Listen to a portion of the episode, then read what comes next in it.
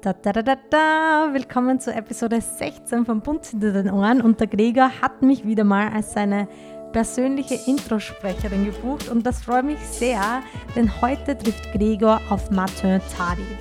Martin Tadi ist vielleicht nicht gleich für jeden ein Begriff, doch mit seiner einzigartigen Technik, gleichzeitig mit beiden Händen zu zeichnen, zählt er heute zu den aufstrebendsten Nachwuchskünstlern. Obwohl er nie das Ziel hatte, Künstler zu werden, hängt er heute in vielen namenhaften Galerien, während ihm gleichzeitig 200.000 Menschen auf Social Media verfolgen. Im Gespräch mit Martin nimmt er uns mit auf seinem Weg, vom Schulabbrecher zum eigenen T-Shirt-Unternehmen bis hin zur ersten Solo-Ausstellung. Wir sprechen darüber, warum man in der Schule Selbstvertrauen lernen sollte, seine unbegrenzte Kreativität und was es für ihn bedeutet, erfolgreiche Kunst zu machen. Wir tauchen also ein in das Leben und das Denken eines Künstlers und wir garantieren euch einen richtig geilen Deep Dive in die Welt der Picassos und Warhols dieser Welt. Also hört gern rein, viel Spaß!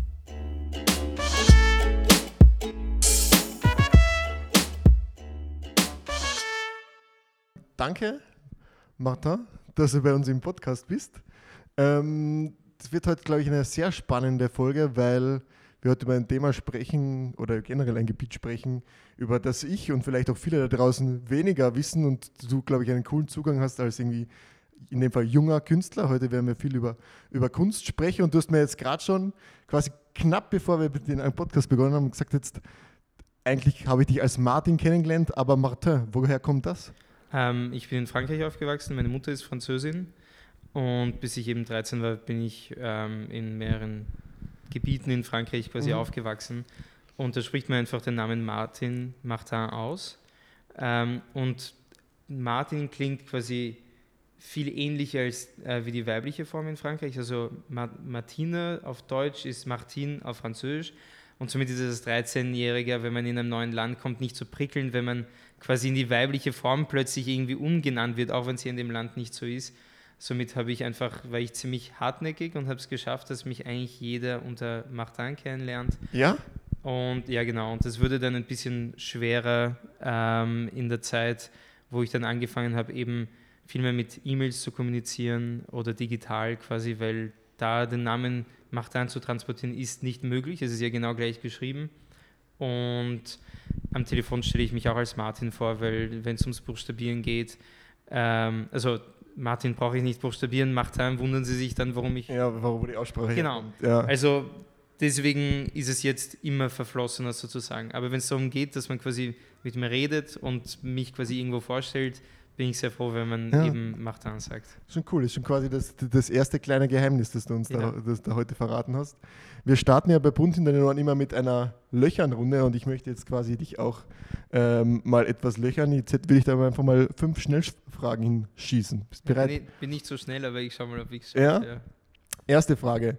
Woran erkennt man, dass eine Wohnung deine Wohnung ist, wenn man bei der Tür reinkommt? Ähm, bis jetzt leider nicht so gut, weil ich bis jetzt mit keiner Wohnung wirklich glücklich war, wo ich gewohnt habe. Aber jetzt renoviere ich gerade eine und da wird man, glaube ich, ganz gut merken, dass ich mich in jeder Kleinigkeit wirklich äh, quasi verwirkliche. Also wirklich schaue, dass jedes Detail stimmt, dass die Kunst richtig platziert ist, dass aber auch jedes Möbelstück vielleicht teilweise selber gemacht ist ähm, oder selber irgendwie adaptiert worden ist. Also ich glaube, man erkennt es dann recht gut. Ja, also quasi an der Liebe zum Detail? Schon, auf jeden mhm. Fall. Und was kochst du, wenn du wirklich auftrumpfen möchtest? Was ich mache, was ich Was du kochst, wenn du wirklich auftrumpfen möchtest? Ähm, ich verstehe das Wort auftrumpfen nicht. Auftrumpfen in dem Sinn, dass du, du möchtest beeindrucken. Also du, komm, also du möchtest jemand mit dem, was du gekocht hast, beeindrucken. Hm. Kommt, die also, Schwiegereltern kommen vielleicht zum ersten Mal. Also ich, es ist schon leider ziemlich lange her, dass ich wirklich viel gekocht habe. Bevor ich mit meiner Freundin zusammen war, habe ich leidenschaftlich gekocht. Meine Freundin ist tatsächlich besser und der Punkt ist beim Kochen, dass ja eine bestimmte Organisation auch notwendig ist und das hat quasi bei mir nicht so, also bei mir klappt es nicht so gut, bei ihr klappt es besser, somit übernimmt sie es hauptsächlich. Aber da, wo viele Freunde von mir sehr, sehr glücklich sind, wenn ich das koche, sind Burger. Ah, okay. Picasso oder Warhol? Äh, schwer. Weil, also Warhol ist im Endergebnis spannend, Picasso hat eine sehr spannende Jugend quasi gehabt und ist ein super talentierter Zeichner gewesen. Also, wer wär's, wenn du dich entscheiden musst? Wenn ich es aufhängen würde, wäre es Warhol. Wenn es einen Warnhinweis über dich geben würde, was würde draufstehen? Warn wir kennen alle diese, diese die Schiller Achtung Hund oder was. Wenn es jetzt einen Warnhinweis über dich als Person geben würde, was glaubst du, was wird dann da draufstehen? Oder was könnte da draufstehen? dass man, wenn man mit mir anfängt zu sprechen, kaum zu einem Ende kommt, weil ich die ganze Zeit weiterrede. Okay, dann, also das heißt, ich muss mich heute in Acht nehmen. Gut, dass du hast Ja. mir jetzt quasi schon von vornherein gewarnt. Und ja, ja, ich rede schon viel und gern. letzte Frage: Für was gibst du zu viel Geld aus? Ähm, für meine Kunst. Für deine Kunst? Ja, also alles, was Materialien und Ideen angeht.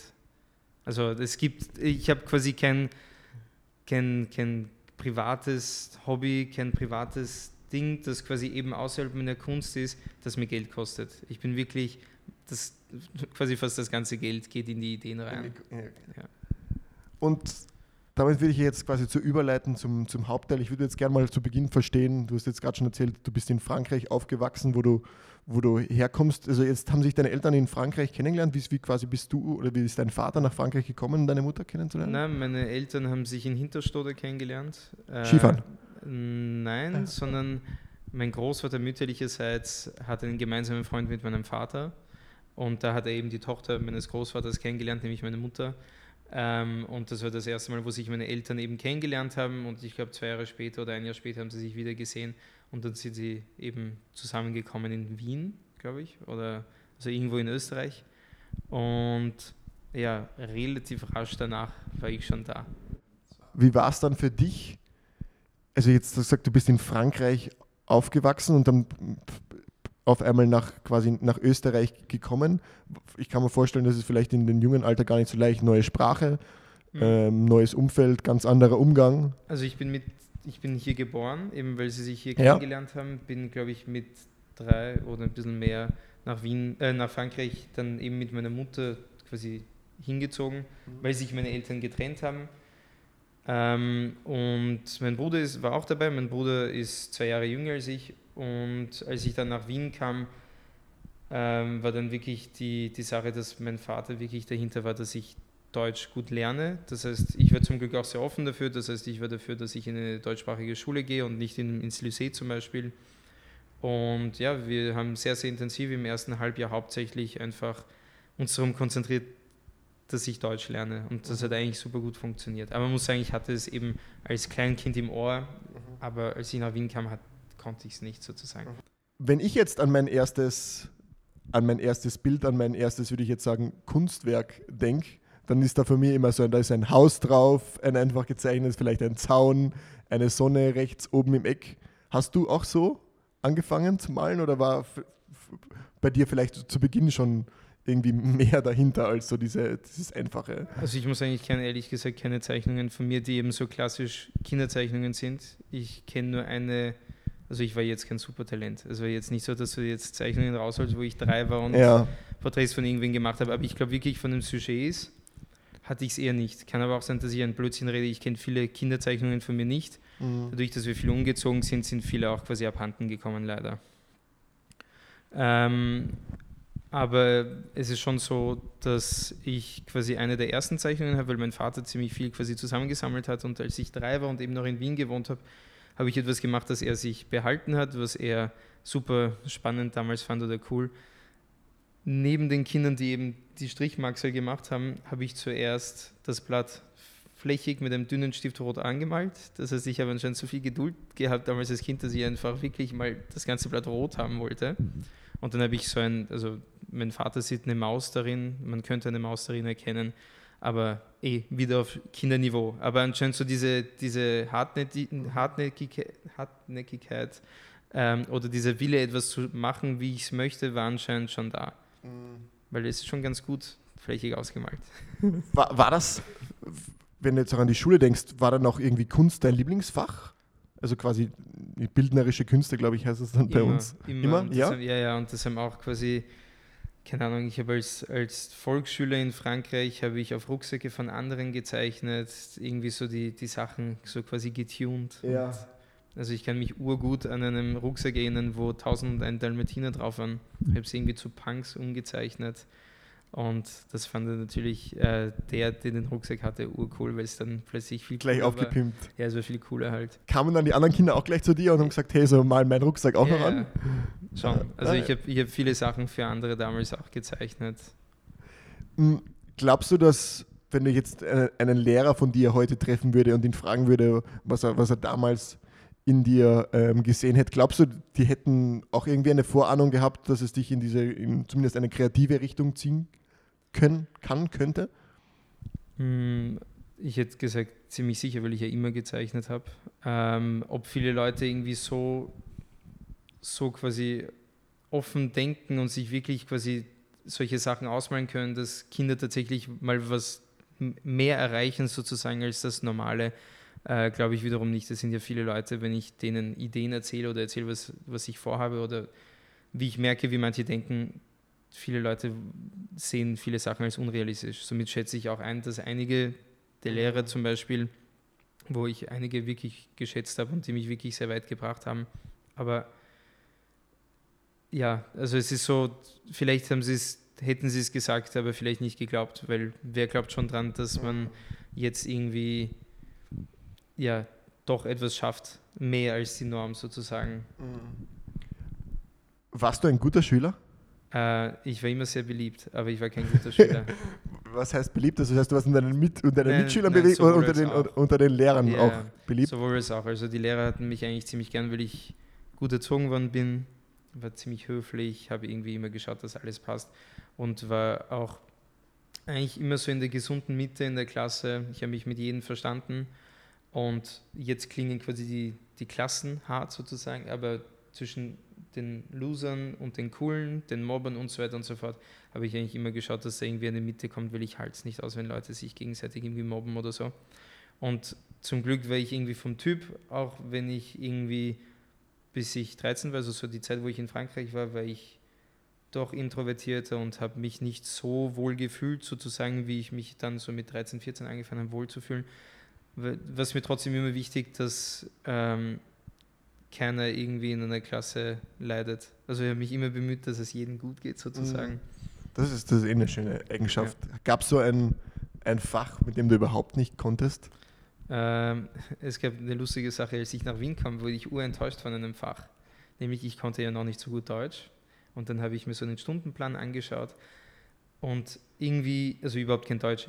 Ich habe es, wie gesagt, ein bisschen gehabt, aber nicht alles verstanden. Aber das Wort aus der Kindheit oder aus den paar Urlauben von meinem Vater, das Wort Geschichte kannte ich schon. Und ich dachte, wow, da ist wirklich ein Fach, wo die uns Geschichten erzählen. Und ich dachte, das ist echt cool. Und dann haben die irgendwas vom Krieg oder keine Ahnung was erzählt. Und ich merke, das ist echt zart, das ist jetzt wirklich nur eben das Fach Geschichte. Also ich weiß nicht warum, weil auf Französisch nennt man das ja auch gleich sozusagen. Ja. Aber ja, irgendwie habe ich mich sehr das gefreut, war, das dass war, es in Österreich anders ist. Das war eine, eine kleine Enttäuschung. Ja, und sonst zu den Fächern, eigentlich müsste ich jedes Fach lieben, weil ja jedes für sich eigentlich spannend ist. Und ich hätte es wirklich sehr geschätzt, wenn ich äh, Physik und Chemie ähm, schöner beigebracht bekommen hätte. Weil mhm. es beschäftigt mich jetzt unähnlich in der Kunst. Also ich schlage im Wochentag mindestens auf, ähm, wie Sachen miteinander reagieren, wie man was macht, dass es irgendwie zu diesem Ergebnis führt und so weiter und so fort. Also eben physikalische und chemische Fragen. Und da fehlt mir halt wahnsinnig viel Grundwissen. Und die Lehrer haben es nicht geschafft, für mich in den, in den Klassen, in denen ich war, es so beizubringen, quasi, dass es mich quasi fängt. Es war viel zu viel Theorie, viel zu wenig quasi das Gefühl, dass man auch versteht, was es jetzt bedeutet. Mhm. Egal welche Kraft in der Physik oder egal welche äh, Eigenschaften in der Chemie. Es ist viel zu viel niedergeschrieben, viel zu viel abschreiben ja. und viel zu wenig anfassen. Und wenn man das quasi anfassen könnte, wenn man merken könnte, was was ist, dann würden viel mehr Leute begeistert sein, glaube ich. Aber es ist halt auch schwer. Man kann ja jetzt nicht von jedem erwarten, dass er jeden Tag 300 Prozent für die Kinder gibt. Wenn du ein Schulfach unterrichten dürftest, du könntest dir aussuchen, eins, das es schon gibt, oder jetzt selbst für dich frei eins erfinden, was würdest, was würdest du für dich aussuchen? Was würdest du an einer Schule unterrichten wollen? Äh, Selbst, Selbstbewusstsein, Motivation und äh, ja, also so die, die Idee, dass man ein bisschen mehr an sich glaubt und auch mitbekommt, dass es nicht dieses Engkarierte ist, wo man das Gefühl hat, nach der Schule quasi da reinzustoßen, sozusagen, dass man irgendwie schon mitbekommt, dass man eigentlich, wenn man eine Idee hat, der eine Chance geben kann.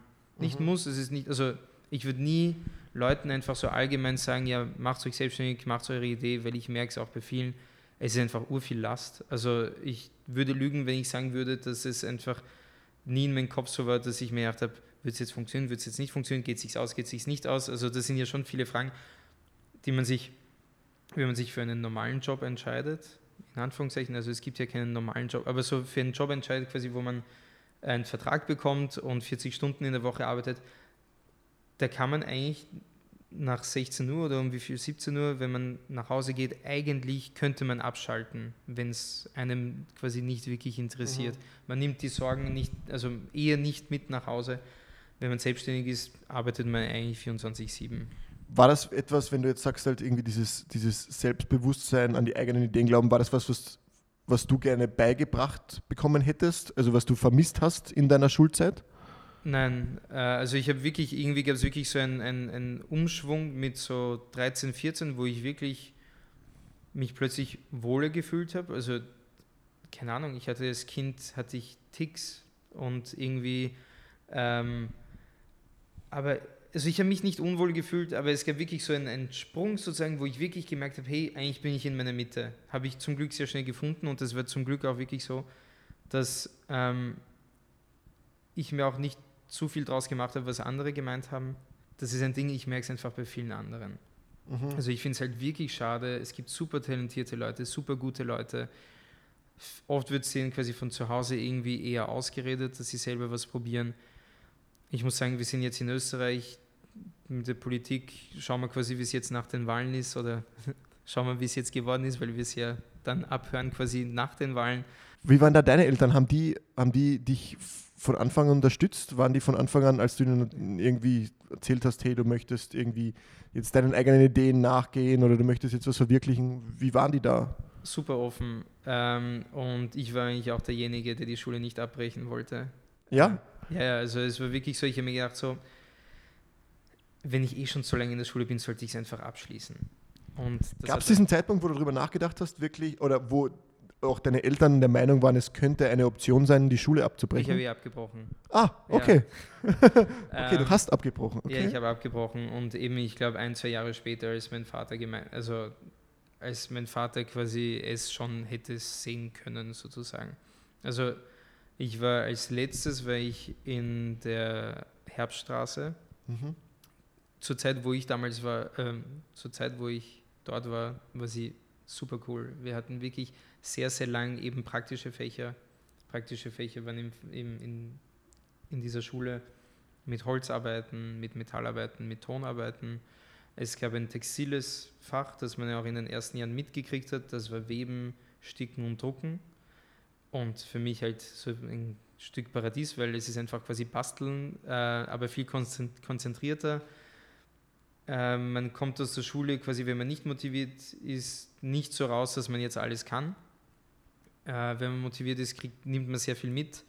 Ähm, und ich fand es recht spannend, weil man ja eigentlich so die klassische Basis mitkriegt, aber nicht so tief wie in einer Lehre. Und man kriegt aber die Freiheit oder den Freiraum quasi eben vom Künstlerischen. Wenn mich jemand aus der Herbststraße hört, könnte er gerne sich darum kümmern, dass Kunststoffe auch quasi zu einem Fach dazukommen. Weil das fehlt wirklich. Und, und, und moderne Technologien aber was hat dich, wo, wo, kam deine Entscheidung her? Vielleicht kannst du uns nochmal mitnehmen in diese Entscheidung dann zu sagen. Abzubrechen? Abzubrechen. Also das ist jetzt schon ein, glaube ich, ein, ein, großer Schritt. Ja, aber ich war gar nicht mehr so jung, somit war es gar nicht so schlimm. ähm, also es ist so, ich habe die Schule eigentlich geliebt, immer. Von, von Anfang bis Ende, auch wenn ich ein super schlechter Schüler war. Ähm, habe äh, vier oder fünfmal wiederholt das, ist, das verdient schon mal Respekt. Ich, entweder habe ich oder hätte ich ein viertes Mal wiederholt. Nicht fünfmal, das ist übertrieben. Entweder drei oder viermal, okay. ich bin mir jetzt nicht sicher. Ähm, es ist halt so, ich habe die Schule wahnsinnig gern gehabt ähm, und hatte eben nicht vor, sie abzubrechen, aber es kam mir dann einfach eine Idee, ähm, dass ich T-Shirts designe, weil ich eben Siebdrucken in der Schule hatte und irgendwie gemerkt habe, wie, wie das mit dem Drucken funktioniert. Ich war ehrlich gesagt nicht zufrieden damals, 2000, 2011 und dann 2012 habe ich gegründet, aber 2011 war ich mit der Auswahl nicht besonders zufrieden beim H&M und bei anderen äh, Modegeschäften, Modegeschäften weil ähm, einfach damals, wenn diese ganzen schwarz-weiß karierten oder rot-schwarz karierten Sachen oder irgendwelche eher Emo, Gothic, mhm. ähnliche Sachen und das hat mich einfach überhaupt nicht angesprochen. Und deswegen dachte ich mir, drucke ich mir mal eigene T-Shirts und äh, habe ein bisschen zusammengespartes Geld, eben gleich alles natürlich, in T-Shirt-Einkauf und T-Shirt-Druck quasi investiert und war bei einem Markt und das war eigentlich unerwartet ausverkauft. Also ich habe wirklich, ich habe, ähm, ich habe glaube ich 70 T-Shirts gemacht und die sind einfach weggegangen und keine Ahnung, das war damals auch die Zeit, wo, wo Facebook nicht eingeschränkt hat. Das heißt, ich habe es gelauncht und circa, ich habe eine Woche später, war ich schon bei 500 äh, Wahnsinn, ja. Das und ja, es hat sich halt so rumgesprochen, urschnell und das sind wirklich, ich hätte mir gedacht, vielleicht kaufen sie ja Freunde von mir. Aber es waren vielleicht von den 70, 80 T-Shirts, waren es vielleicht 10 von Freunden. Der Rest waren fremde Leute, die es einfach eben gefeiert haben, wo ich mir dachte, wow. Cool, ne? Aber das war noch in der Schulzeit. Also ich war noch Schüler, habe das aber probiert an einem Wochenende, habe mir gedacht, das ist echt cool. Dann kam ich mit, für meine Verhältnisse, ur viel Geld nach Hause. Ich habe mir gedacht, wow, das ist schon echt cool, dass ich das mit meiner eigenen Idee geschafft habe.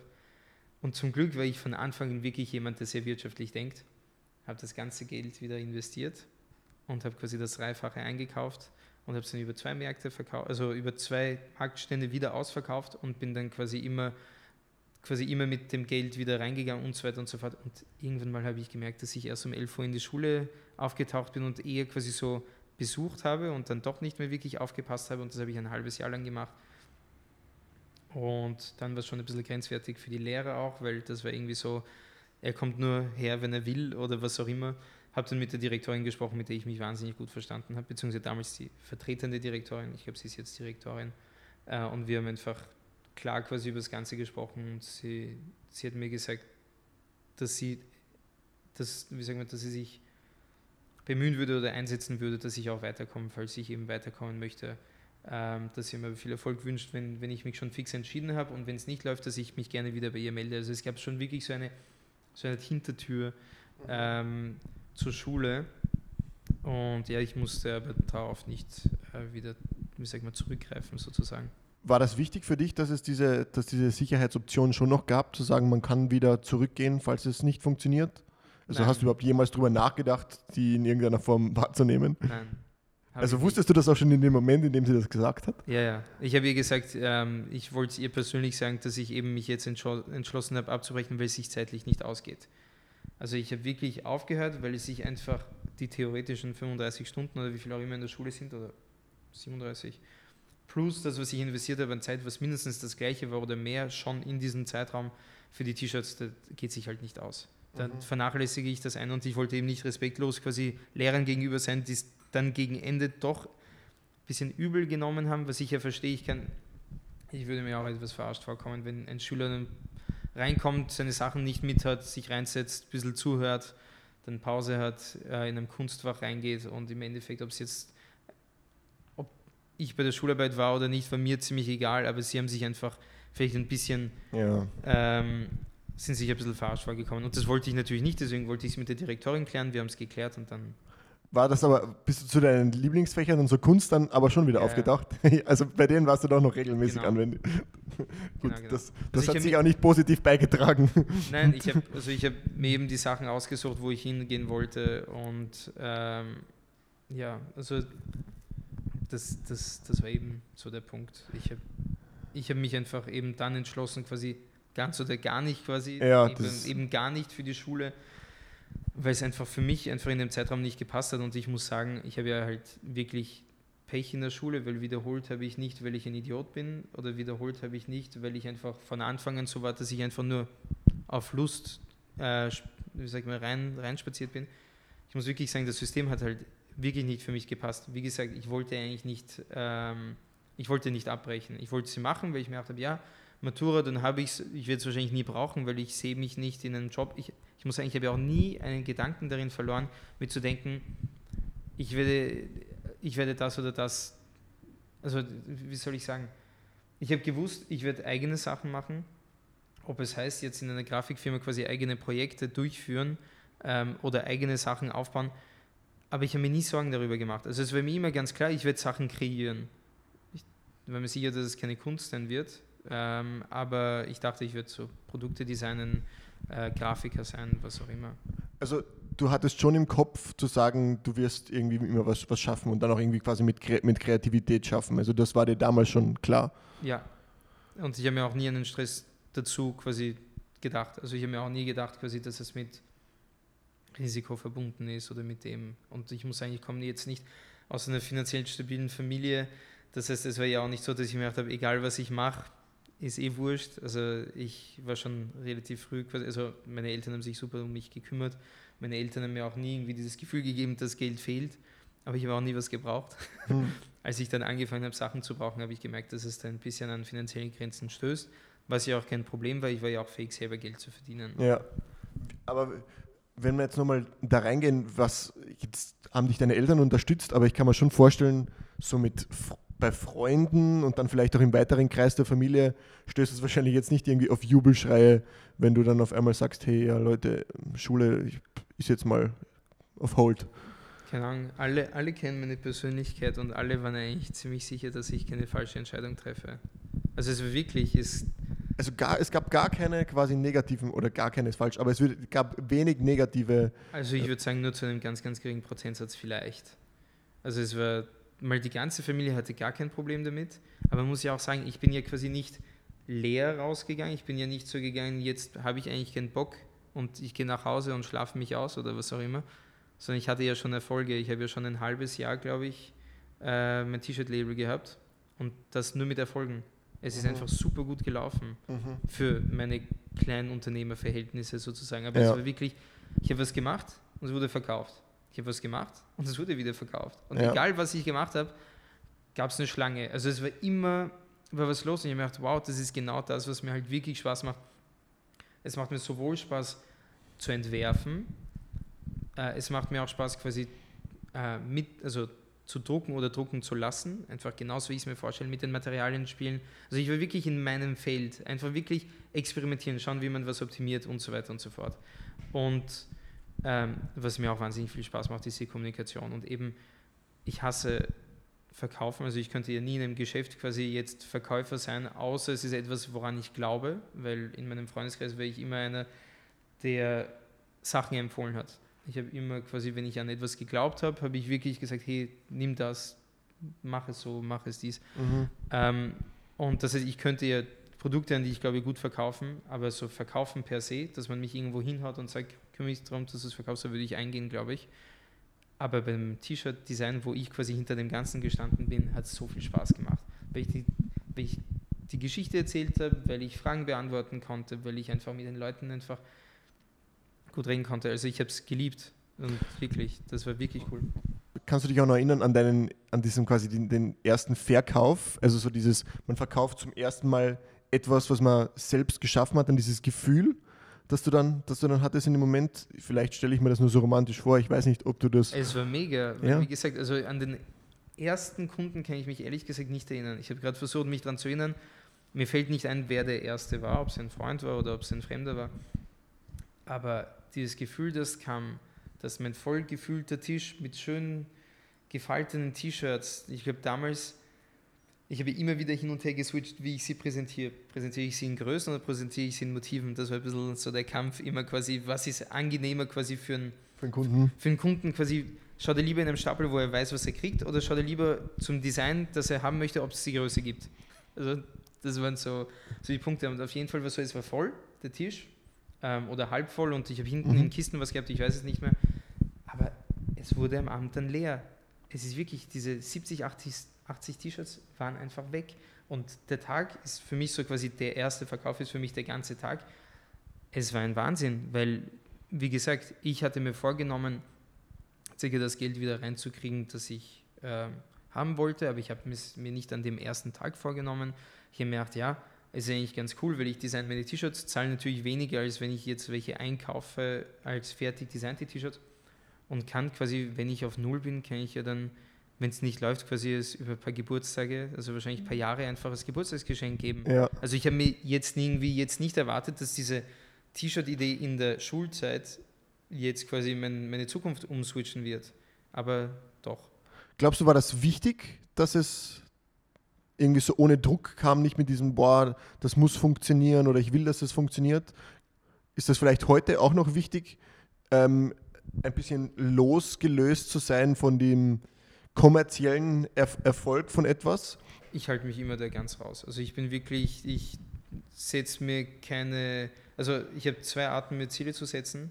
Die Zukunftsziele sind sehr hoch gesetzt und finde ich angenehm, weil ich da einfach weiß, okay, gut, wenn ich die Hälfte oder ein Viertel von diesem Ziel erreiche, dann geht es mir wunderbar.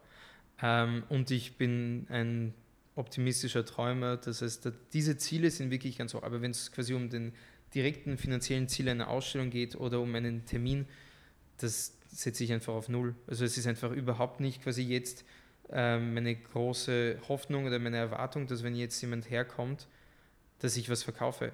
Eben, ich, ich will ja niemandem was aufs Auge drücken. Es ist einfach, ich habe nichts davon, wenn ich jetzt jemanden mit Zwang überzeuge, ein Bild von mir zu nehmen, wenn er sich dann zu Hause denkt, eigentlich war das doch keine so gute mhm. Sache. Oder beim T-Shirt genau die gleiche Sache. Also mhm. es bringt ja nichts, jemanden quasi etwas anzudrehen.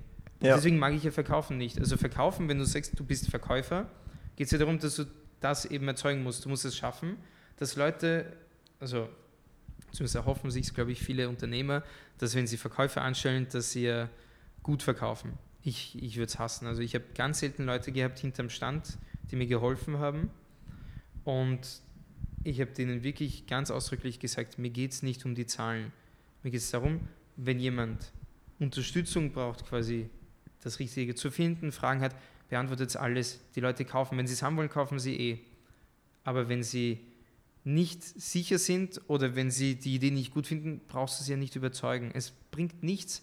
In ein T-Shirt in einem Schrank bringt mir gar nichts. Mhm. Und deswegen war es mir bei den T-Shirts wichtig und das ist mir genauso bei der Kunst wichtig. Es sollen nur die Leute nehmen, Antworten bekommen, die es auch interessiert. Und jetzt mit dem Podcast zum Beispiel macht man ein bisschen die, die Tür ein bisschen weiter auf und Menschen, die nichts mit mir zu tun haben, kriegen mal ein bisschen mit, wer ich bin. Ähm, und das ist quasi auch ungezwungen. Die Leute werden sich nach einer Minute eh das ganze Ding ausschalten, wenn es sie nicht interessiert. Mhm. Aber wenn es sie interessiert, hören sie mehr und wenn sie noch mehr wissen wollen, können sie mich kontaktieren und ich kann ihnen Fragen beantworten. Also ich mache das ja wirklich ja. gern, aber verkaufen hasse ich. Da, da, muss man ja auch mal quasi vielleicht an der Stelle sagen, wie, wie quasi ich dazu gekommen bin, dass ich da heute sitzen darf. Also ich habe da auch einfach quasi einfach mal blauäugig dir auf, auf Instagram geschrieben und du warst so, sofort bereit, ähm, quasi in eine Kommunikation zu treten. Wir haben dann ein bisschen hin und her geschrieben. Du hast mich dann in dein Atelier an, eingeladen, ohne zu wissen, wer ich bin, was ich will. Ähm, wo ich dir auch schon beim ersten Treffen gesagt habe, dass ich total überrascht war davon, wie zugänglich du bist, weil man erwarten würde, ähm, und man hört das ja auch oft quasi von Personen, ähm, die man, die mehr oder minder erfolgreich sind, man, man, muss sich rar machen, man darf jetzt, man darf, äh, man sollte sich auf das fokussieren, ähm, was einem quasi jetzt einen, vielleicht einen direkten Mehrwert bringt. Und das habe ich jetzt bei dir so nicht erlebt, sondern eine, eine sehr große Offenheit. Ja, ich verstehe mich auch nicht, weil sonst wäre es ja anstrengend, glaube ich. Also ich, ähm, ich freue mich wirklich sehr oft, dass ich von der Art wirklich jemand bin, der einfach sehr eben entspannt ist, offen, bodenständig, was auch immer, und dass sich das einfach gar nicht ändert, dass es eigentlich nichts gibt, egal, egal wer jetzt reinkommt. Ähm, also mein Vater arbeitet mit mir, äh, unterstützt mich seit der ersten Ausstellung mit seinen Qualitäten. Er hat im Bereich Hotellerie gearbeitet und hat dann vor glaube, 15 Jahren oder so sich quasi um, umqualifiziert im Bereich Coaching. Und das heißt, ich habe jemanden an der Seite, der von Assistenz im Alltag, am Anfang ging es darum, die Platten zu grundieren und so weiter und so fort. Ähm, es ging um Transportlogistik, es ging um Planung, quasi wie ich die Ausstellung mache. Er sagt quasi nichts Künstlerisches dazu, was sehr angenehm ist, weil das ist eh mein Part. Ähm, er braucht auch nicht quasi irgendwo eben erwähnt zu sein, präsent zu sein. Er hat eh quasi seine Karriere hinter sich und hat quasi er hat es nicht quasi notwendig, jetzt quasi Frontman zu sein, was auch sehr angenehm ist, weil ich kann mich quasi um die Sachen kümmern, aber ich weiß, dass ich ihn quasi an der Seite habe und ignorieren nie. Also eben, wenn es zum Gespräch kommt, erwähne ich ihn sehr gerne und das ist eben ganz wichtig. Ähm, aber was wollte ich eigentlich sagen? Genau, mein Vater hat irgendwie gemeint, er findet es ziemlich, ziemlich cool, weil er ist immer wieder bei Gesprächen dabei. Und ob es jetzt irgendein super reicher Mensch ist oder ob es ein Student ist, verstehe ich mich einfach gar nicht. Ich bin eigentlich genau gleich höflich zu allen und ich bin genau gleich offen zu allen. Und ich glaube, die beiden Extreme sozusagen schätzen sie eigentlich beide. Weil beide fühlen sich wie ein Mensch behandelt mhm. und ich muss sagen, ich habe auch mit super sympathischen Leuten. Also egal quasi, welche äh, Kaufkraft sie hätten, wie gesagt, das ist eben nicht mein, mein, mein Fokus. Ähm, super nette Leute. Es ist wirklich ein Genuss. Ich genieße es wirklich, mit den Leuten, die herkommen, zu reden, weil natürlich fängt man ja mit einer Basis an, es kommt hier jetzt nicht jemand her, der überhaupt keinen Bock hat, mit mir zu reden, sondern es kommt hier jemand her, der Fragen hat oder der irgendwas wissen möchte oder ein Projekt hat, was auch immer. Das heißt, es ist ja immer quasi eine Offenheit vom, vom Gegenüber da und deswegen entstehen immer super nette Gespräche und ich genieße es voll. Hast du dir selbst ein bisschen die Aufgabe gestellt, Menschen an die Kunst heranzuführen? Nein. das war, ist, ist nicht mein Plan gewesen oder ist nicht mein Plan. Was ich aber merke, ist, dass u viele Leute gesagt haben, ja, mit Kunst können die eigentlich nichts anfangen, aber ein Bild von mir hätten sie schon wahnsinnig gern. Das finde ich schon sehr schön. Also Menschen, die einfach nichts mit dem Ding zu tun haben. Im Endeffekt komme ich ja auch aus der Ecke. Ich habe zwar eine Kunst- und Modeschule gemacht, die Herbststraße, habe das Kunsthandwerk, also Kunsthandwerke quasi näher von der Schule beigebracht bekommen, aus eigenem Interesse. Habe ich mir Zeichnen beigebracht und etliche andere Techniken jetzt über die letzten drei Jahre und davor auch. Ähm, aber ich kam fast nie dazu oder es hat mich nicht wirklich interessiert, jetzt in Ausstellungen zu gehen oder in Museen zu gehen oder wo auch immer. Also der Kunstbezug als Betrachter war nicht so wirklich bei mir präsent. Jetzt immer mehr, weil es ja schon spannend ist, quasi das jetzt in einem anderen Auge, äh, von einem anderen Blickwinkel zu beobachten, weil jetzt mache ich ja auch Ausstellungen, jetzt ist mir wichtig, wie alles präsentiert ist, jetzt ist mir quasi das Ganze wichtig. Und so als Beobachter dann in ein Museum oder in eine Ausstellung zu gehen, ist schon jetzt sehr spannend, komme aber kaum dazu. Glaubst du, dass ist ein, ein, ein, ein Vorteil für dich, nicht schon irgendwie von vornherein in dieser Welt eingenommen zu sein? Oder in, inwiefern hat sich das auf, auf dich und darauf auf, auf die Werke ausgewirkt, die du heute machst? Sodass du eben nicht ein Museumsgänger warst oder dann irgendwie dein, dein, dein Wochenende durch irgendwelche Ateliers geschlendert bist? Mhm. Hat mich sicher beeinflusst oder eben gar nicht beeinflusst. Ähm, ich habe schon von einigen gehört, dass es wahrscheinlich ganz gut war, weil ich gehe die Sachen anders an, als man es in der Uni lernt oder als man es quasi von anderen sieht. Ähm, und ich bin vielleicht froh, ich muss sagen, ich glaube, ich hätte mich, auch wenn ich jetzt auf die Uni gegangen wäre oder woanders, hätte ich mich nicht so stark von jemandem beeinflussen lassen, dass ich jetzt was ganz anderes gemacht hätte. Also ich habe schon einen sehr sturen Kopf und äh, genaue Ziele quasi vor mir.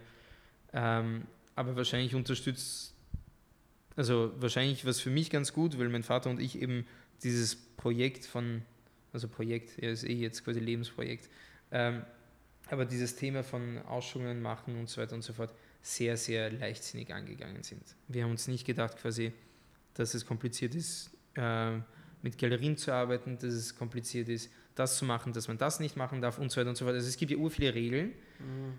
und wir haben sie quasi alle nicht respektiert, ohne respektlos zu sein. Aber wir haben einfach quasi drauf los, einfach losgelegt sozusagen und das war eigentlich ziemlich cool, weil die erste Ausstellung, die ich gemacht habe, hat einfach schon dazu geführt, dass eine echt coole Privatsammlung in Wien drei Bilder gekauft hat. Ähm, und das hat mich schon in sehr, sehr sympathische Kreise gebracht von kunstinteressierten Leuten. Meine zweite Ausstellung hat auch wahnsinnig viel Spaß gemacht, weil da habe ich mir eine alte Prothesenfabrik im 8. Bezirk angemietet von einer super netten Eigentümerin ähm, und konnte dort eine für mich, für mich eh alle logischerweise aber unvergessliche Ausstellung auf die Beine stellen, weil die, was ich cool fand, ist, mir sind die Locations auch wichtig und ich habe es bis jetzt geschafft, echt Locations zu finden, die mal eingeweiht worden sind für die Kunst und das fand ich schon sehr nett. Vielleicht machen wir einen, einen Schritt zurück und du führst nochmal, was, was passiert zwischen, du gründest ein T-Shirt-Label und du fangst an, deine, deine, oder du öffnest die Tür zu deiner ersten Ausstellung. Genau. Was, ist, was ist da dazwischen passiert? Also wie bist du da hingekommen? Ähm, ich habe ja immer gezeichnet ähm, und das Zeichnen war ja für mich quasi mein Ding. Also ich habe es nie versteckt, aber es war jetzt nicht so, dass ich mir gedacht habe, ja, irgendwann mal, irgendwann mal mache ich es als Künstler. Also das war überhaupt nicht mein Gedanke. Man muss sagen, ich habe jetzt 2017 im Oktober meine erste Ausstellung gehabt, also jetzt drei Jahre her, habe aber ähm, 2014 äh, mit einem damaligen Freund ähm, eine Ausstellung gemacht äh, im, wo war das, im sechsten Bezirk, äh, in einer Location, die damals oben geheißen hat, mit dem Neni Art Collective von Neni und Tel Aviv Beach. Äh, war super cool, aber halt überhaupt nicht gut organisiert. Also es war knackevoll. Es war wirklich genau, im Endeffekt genauso wie meine jetzigen Ausstellungen. Es war der, der Ur-Menschenerfolg sozusagen. Aber ich habe es halt, wir haben es ziemlich kurzfristig oder in Zeitdruck irgendwie organisiert und wir hatten keine Preislisten, wir hatten keine Kontaktdaten und so weiter und so fort. Das heißt, es ging ein bisschen was, aber das Problem war, wir mussten am nächsten Tag wieder abbauen oder am übernächsten Tag. Also es war wirklich so, im Endeffekt war es ein Teaser und drei Jahre später habe ich erst wirklich angefangen. Aber ich habe es dann 2014 ja auch nicht vermisst. Es war nicht so, dass ich mir gedacht habe, mal schade, die Ausstellung war so toll, muss unbedingt wieder sein, sondern nein, ich habe gemerkt, es ist einfach so, wie es war, nicht reif gewesen und ähm, habe nach wie vor wahnsinnig gerne mein T-Shirt-Business gemacht und habe mich einfach nur gefreut, dass es einfach gute Kritik gab über meine Kunst. Ähm, und dann zur konkreten Frage, die du mir gestellt hast, wie quasi der Übergang war.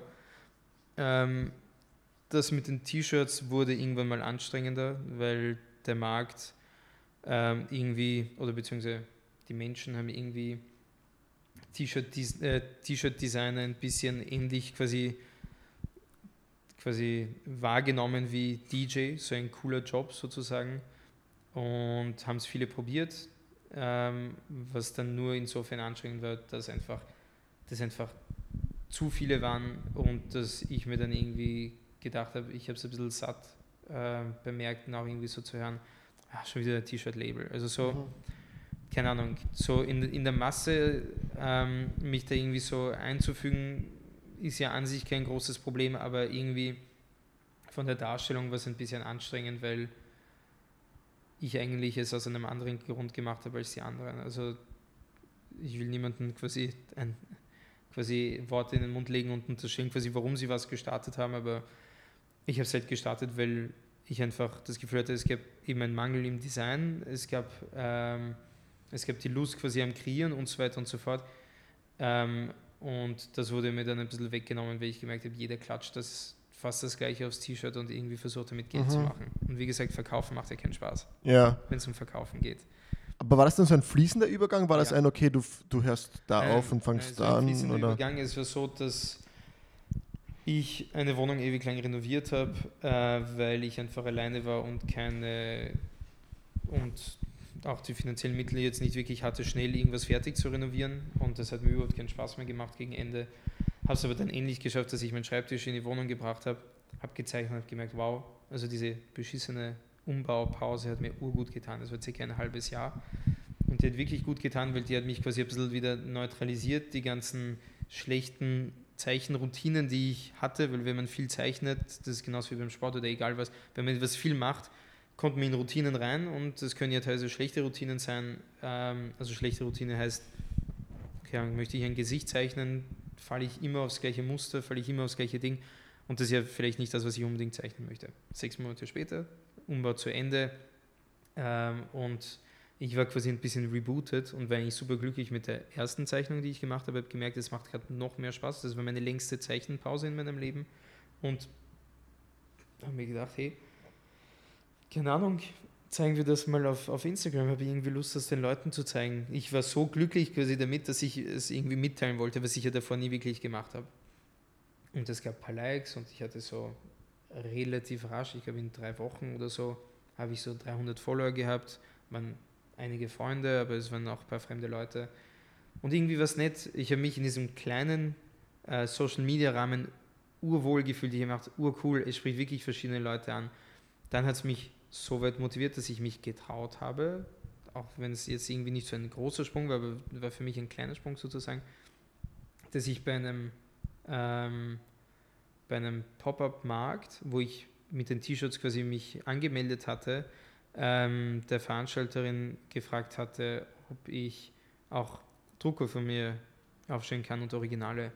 Und sie war zum Glück sehr offen ähm, und das war eine sehr coole Veranstaltung am Museumsquartier. Ähm, und ja, habe da quasi Digitaldrucke, also ich habe ja quasi noch gar keinen Plan für mich als Künstler gehabt. Also ich habe einfach ein paar Zeichnungen, die ich hatte, digital gedruckt, so in A2 und A1, glaube ich, auf den Tisch gestellt. Dadurch, dass meine Sachen schwarz-weiß sind, haben sie als Digitaldruck super ausgeschaut. Ein paar Originale gehabt. Und ja, und dann war am Markt so, ich hatte, glaube ich, 5, 6 Meter Tisch, also einen, einen 5, 6 Meter Tisch. Und relativ rasch habe ich so vier Fünftel mit Drucken gehabt und einen kleinen Haufen für die, die wegen der T-Shirts gekommen sind, wegen der T-Shirts. Und da ist mein Herz wirklich aufgegangen, weil bei uns ins Quartier sind viele Touristen, sind viele Leute von, von jeder Altersgruppe, von jeder Kultur. Also es ist wirklich so bunt gemischt, wie es sonst irgendwo schwer irgendwo aufzufinden ist.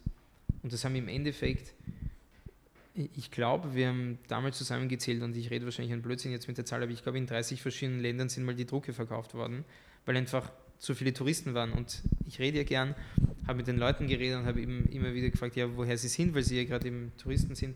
Und es gab etliche Länder. Das war wirklich cool, weil ich dachte, wow, es interessiert dem kleinen Kind, auch wenn es ein Akt ist. Weißt du, es ist nicht irgendwie, ich mache ja ähm, ästhetische Arbeiten und keine ähm, provokanten oder perversen oder äh, pornografischen Arbeiten, sondern ich also mich reizt das ja auch gar nicht. Also ich versuche quasi den Körper einfach seine Sinnlichkeit zu geben ähm, und Dynamik und Ästhetik.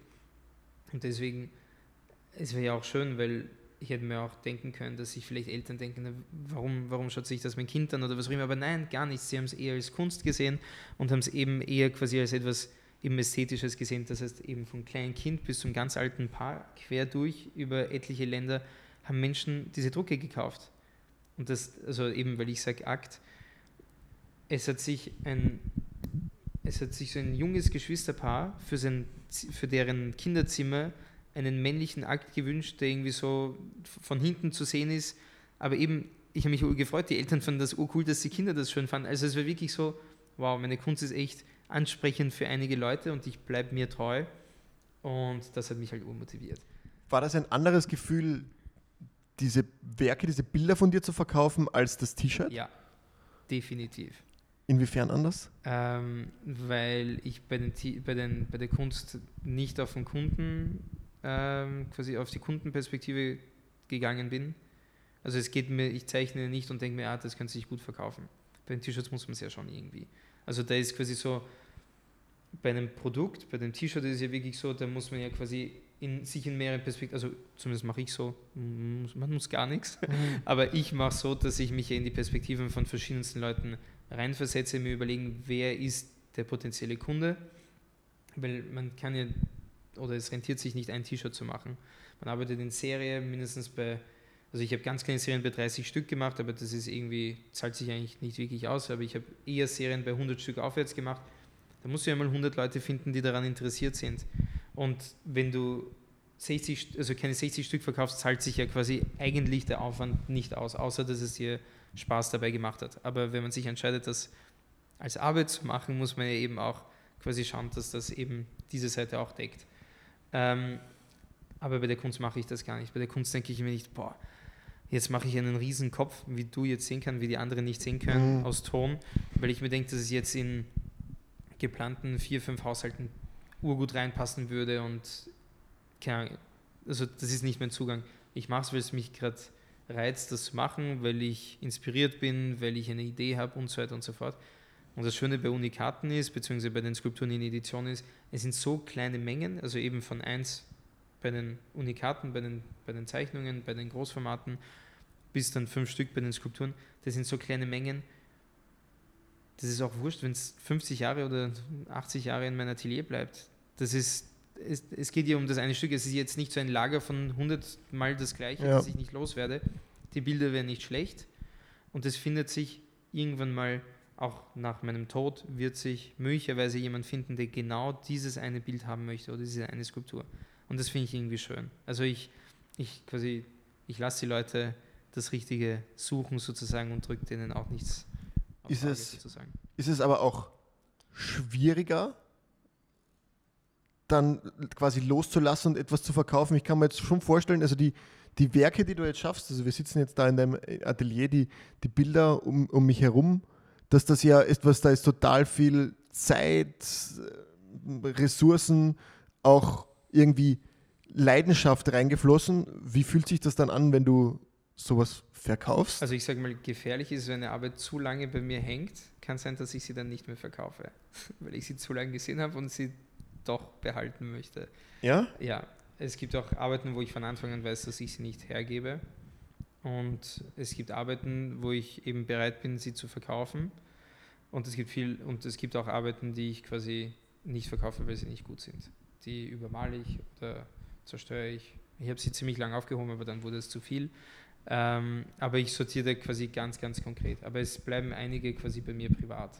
Also quasi die Besten bleiben bei dir und, und alles, was, was. Also ich würde sagen, so nach einem nach äh, optischen Sinn, also wenn ich quasi jetzt, wenn jetzt jemand herkommt, weiß ich nicht, ob wenn ich alles hängen hätte, die Leute eher zu denen picken bleiben würden, die ich mir aufgehoben habe.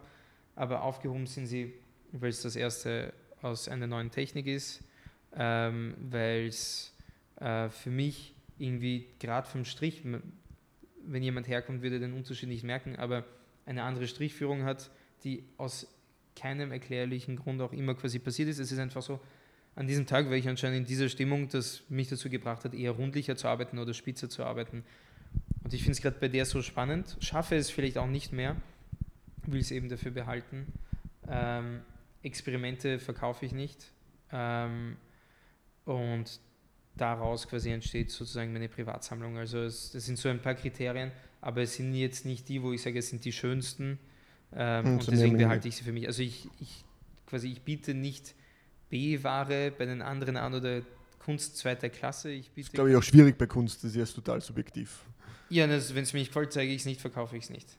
Ja? Ja, ja, sicher. Nee, ich verkaufe. Also ist das aber dann, ist das so ein Gefühl, das kommt direkt, also du bist quasi fertig mit dem Werk oder entsteht das schon während, währenddessen? Wann, wann kommt dieses Gefühl auf, dieses, ah nein, das gefällt mir nicht? Naja, es gibt manche, wo ich mir denke, ah nein, es gefällt mir nicht, dann ist es mal weg oder relativ schnell übermalt. Und dann gibt es auch die Arbeiten, wo ich überlege, zum Beispiel die Arbeit, die jetzt die Podcast-Zuhörer nicht sehen können, aber dieses Bild, ähm, habe ich gemacht. Ja, da hängt eine, eine, eine ich, also ich kann jetzt mal in meiner Interpretation davon sagen, ein, ein, ein Bild an der Wand, ähm, Dame im Arm eines Herrn. Ähm, ich, ich, weiß nicht, ob, ob, du was anderes siehst und du sagst jetzt, nein. das hängt jetzt da schon und du überlegst noch, nein, nein, ob. Also bei dem ist es so und dadurch, dass ich ja sehr selten Damen im Armen von Herren mache, wird vielleicht die Besitzerin ähm, auch wissen, dass es sich um ihr Bild handelt. Ähm, und bei dem Bild war es so, ich habe es im November 2019 gemacht und ich fand es cool. Also am ersten Tag hat es mir gut gefallen äh, ich habe es gefilmt, äh, habe mir das immer wieder angeschaut, war mir dann aber irgendwann mal doch nicht sicher. Also irgendwie, ich mache irgendwas, irgendwas weiß ich nicht, irgendwas passt noch nicht. Und je mehr, aber dieses Bild ist ja eigentlich gut, sonst hätte ich es ja von Anfang nicht gut gefunden, aber ich höre trotzdem auf mein Gefühl, habe es deswegen nicht hergezeigt. Und erst im März habe ich es ähm, es mal einem angeboten, wo ich wusste, es interessiert ein Paar. Ähm, ich mache keine Auftragsarbeiten, aber ich habe ja Listen von Leuten, wo ich weiß, die sind an Frauenakte interessiert, die sind an Gesichter interessiert und so weiter und so fort. Und wenn ich was Neues mache, biete ich es auch denen an. Aber ich mache quasi jetzt nicht, ich hacke quasi meine Liste nicht ab an, an Köpfen und Gesichtern und Körpern und so weiter und so fort. Und auf jeden Fall war es so, dass ich es ihm gezeigt hatte, der hatte was anderes ähm, schon für den Platz gefunden. Kein Wunder, weil wenn man schon fast ein Jahr auf der Liste steht. Ja. Aber das ist, damit, damit komme ich sehr gut klar, weil ich habe ja einfach eben keine Auftragsarbeiten, weil es nicht das ist, wie ich arbeiten möchte.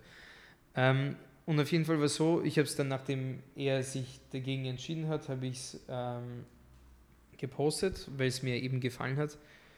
Und da ist es urgut angekommen. Aber ich hätte es ich hätte es nie davor gepostet. Ich hätte es nie gezeigt, auch wenn es quasi, wenn mein Vater gesagt hat, dass es cool ist, meine Freundin gesagt hat, dass es cool ist.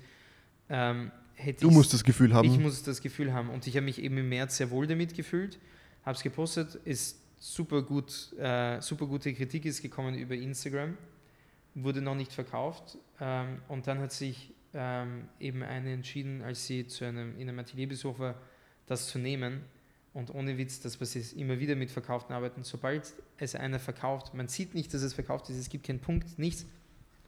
Bei etlichen Terminen von Leuten, die hergekommen sind, wollten sie dieses Bild haben. Und das ist bei verkauften Sachen ist es so oft so, dass Leute einfach auf, auf das eine verkaufte Bild an der Wand quasi zeigen und sagen, sie hätten es gern.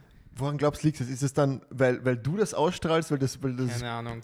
Aber es sind, bei dem Bild sind sieben Leute gewesen. Und so viele Leute empfange ich auch nicht im Atelier. Also es ist schon eine ziemlich große Zahl, die nach dem Kauf es auch gekauft hätte. Warum hängt das überhaupt nach, noch nach dem Kauf bei dir?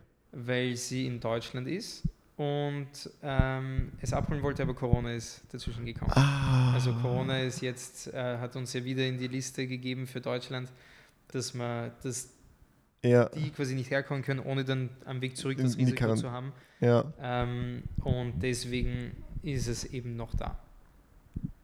Jetzt würde ich gerne noch mal ein bisschen in diese Kunst- und Künstlerrichtung mit dir abdriften. Mhm. Bezeichnest du dich heute als Künstler? Ja, nach einem Jahr Marktpräsenz sozusagen. Was macht einen Künstler aus? Ähm, ich weiß es nicht. Aber bei mir war es so, ich habe ähm, damals im September 2018 mit einer der namhaftesten österreichischen Galerien angefangen zu arbeiten.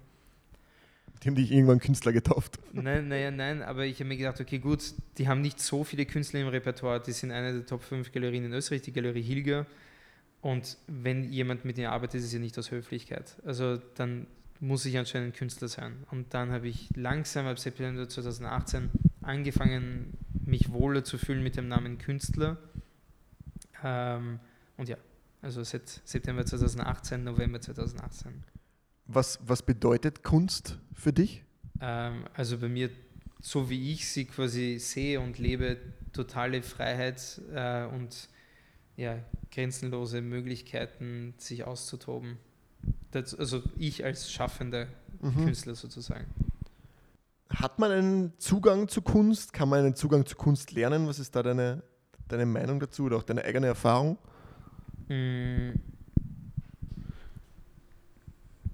Ich weiß es nicht genau. Ich habe jetzt zum Beispiel letztens ähm, ganz kurz mit ähm, Menschen geredet, die aus einer Sammlerfamilie kommen.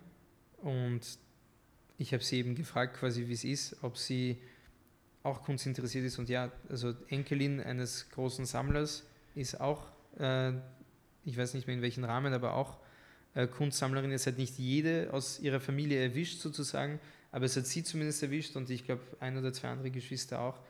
Ähm, also ich glaube, wenn man mal damit aufwächst, ähm, ist es mal ein Punkt, der schon ausschlaggebend ist, dass man quasi die Türen dafür öffnet. Äh, wenn man jetzt in einem Haus aufwächst, wo die Eltern, wenn sie irgendwas äh, quasi im Fernsehen sehen oder auf der Straße sehen oder in einem Museum sehen und sagen, das könnte ich auch oder das ist kein, ich weiß nicht, oder es schaut scheiße aus oder Mhm.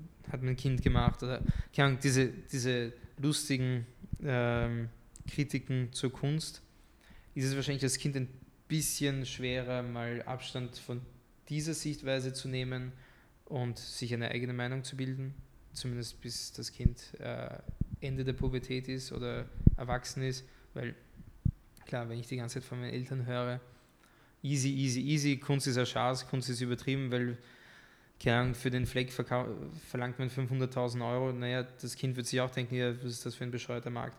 Wenn man aber aufwächst und du siehst, wie deine Eltern, deine Geschwister, deine Onkel oder deine Freunde einfach vor Sachen hinschmelzen und dir erklären, was sie an diesem Ding an der Wand oder die Skulptur faszinierend finden, ja, dann fängt man an, auch irgendwie zu irgendwie sich das anzuhören. Wenn man jemand ist, der offen ist, kriegt man es ja mit. Also ich glaube schon, dass man in diese Welt quasi eintauchen kann, wenn es die richtige Person gibt, die einem ansteckt. Äh, ich muss zum Beispiel sagen, ähm, dadurch, dass ich ja vom, von künstlerisch-technischen von meiner Seite meiner Meinung nach quasi herkomme, weil mir immer die Technik wichtig war, die Materialien, also alles quasi, was das Handwerk angeht, war mir besonders wichtig.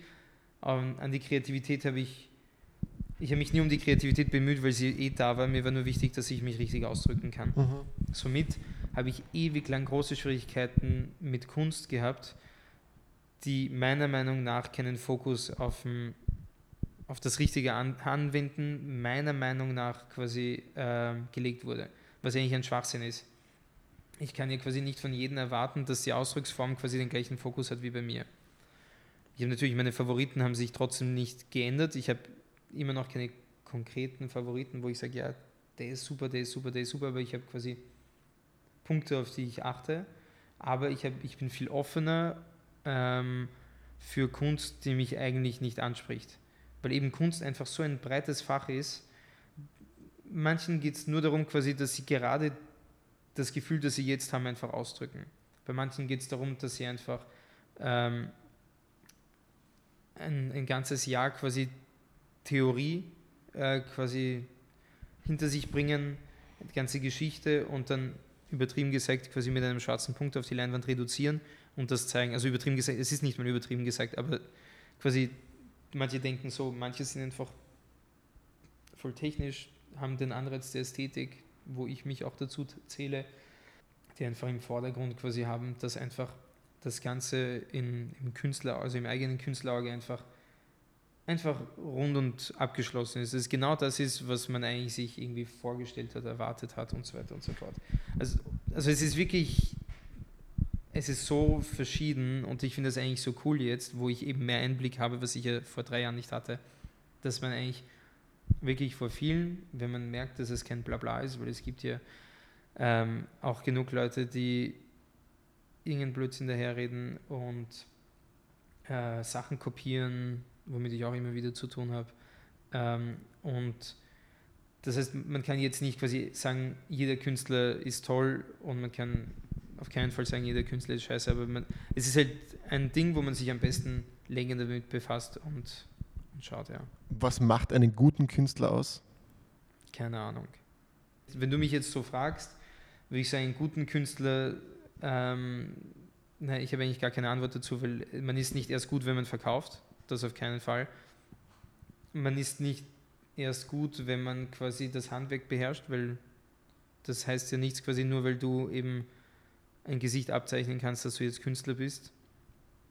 Ähm, ja, also die Frage bleibt unbeantwortet. Es gibt, es, ich glaube, es gibt keine, keine, keinen Satz quasi, der diese Frage beantworten kann wenn, wenn ich jetzt quasi mit meinem ganz banalen Ansatz an, an quasi die Welt und die Erfolge denke, dann denke ich so irgendwie, so die Schauspieler haben mir einen Oscar, die Fußballer, die Champions League, die Wissenschaftler, den Nobelpreis.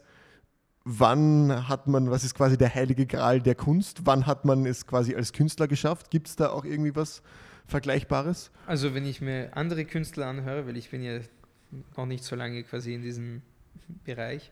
Viele würden sich zum Beispiel wünschen, im MoMA, äh, im Museum in, in New York zu hängen oder eine Ausstellung zu haben. Ist quasi anscheinend so ein, ein allgemeiner großer ähm, quasi. Ist das der Ritterschlag? Nein, es ja. ist anscheinend ein sehr großes Ziel für viele Künstler. Ähm, ich würde mich einfach freuen, dass tatsächlich meine Technik und meine Arbeiten mit meinem Namen verbunden werden und dass ich einfach einen stabilen Platz in der Kunstwelt einfach über die nächsten Jahre einfach mehr schaffe. Was äh, heißt ein stabiler Platz für jemanden wie mich? Du meinst für dich der stabile Platz oder für also, nein, der für, Platz? Also was heißt, erklär bitte mir, jemanden, ja. der quasi unwissend ist, was ja. ist ein stabiler Platz in der... Kann ich wahrscheinlich auch nicht genau beantworten, aber das, was ich darunter verstehe oder das, was ich damit meinen will, ist einfach, dass äh, wenn zum Beispiel ähm, man mit jemandem, ein Kurator, also ein Kurator ist ich bin so schlecht im Erklären, was Sachen angeht, aber ein Kurator ist mitunter, sicher nicht nur, aber mitunter jemand, der quasi ähm, eine Ausstellung gestaltet, sich die Arbeiten aussucht, sich das Gesamtkonzept quasi machen.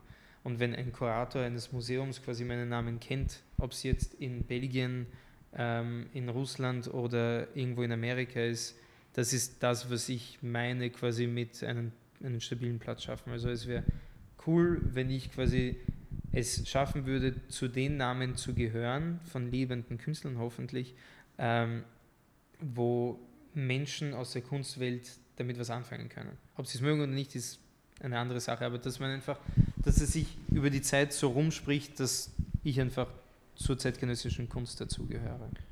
Jetzt mit, mit lebenden Künstlern hast du auch nochmal einen, einen ganz interessanten Punkt angesprochen. Und zwar diesen, warum ist eigentlich oft dieser, ja, warum werden eigentlich Künstler oft erst dann be bekannt oder deren, deren, deren Werke erreichen eine breitere Öffentlichkeit, wenn sie nicht mehr auf dieser Erde weilen? Kannst du das irgendwie erklären? Äh, also ich würde nicht sagen, dass das, was ich sage, die Wahrheit ist. Nein, aber das ist deine persönliche Einschätzung, genau, die ganze aber, Zeit. Aber meine Meinung ist äh, mal, dass sie, dass ja die meisten, weil sie ja jetzt tot sind, in Zeiten gelebt haben, wo sie ja vielleicht nicht so leichten Zugang hatten, um ihre Sachen zu zeigen.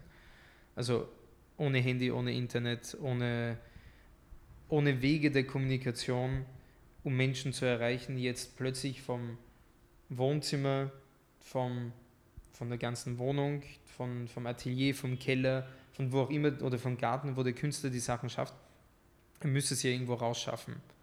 Und ich glaube, dass es einfach viele zu Lebzeiten nicht geschafft haben, weil es ja, also ich wüsste auch nicht quasi, wie es bei mir jetzt laufen würde, wenn ich keine Möglichkeit hätte, mit den heutigen äh, technischen Mitteln quasi meine Sachen zu verbreiten, ob ich da irgendeine Chance gehabt hätte, weil wie, also es, ja, es ist einfach nicht wirklich möglich oder einfach jetzt irgendwie so viel Aufmerksamkeit zu bekommen ohne Medien. Das ist einfach so, so Mhm. ein Punkt. Und es gab natürlich früher auch Arten von Medien, aber wenn du mal was gemacht hast, das der Welt damals nicht gepasst hat, du so und so nicht erwähnt worden. Also das war mal sicher ein Riesenpunkt, weil ja, wie willst du die Sachen zeigen, wenn es keine, keine Kanäle gibt quasi zum Zeigen? Deswegen glaube ich, dass heute lebende Künstler mal viel mehr Chancen haben, zu Lebzeiten auch Erfolge zu feiern. Man merkt es ja auch, es gibt einige lebende Künstler, die super erfolgreich sind.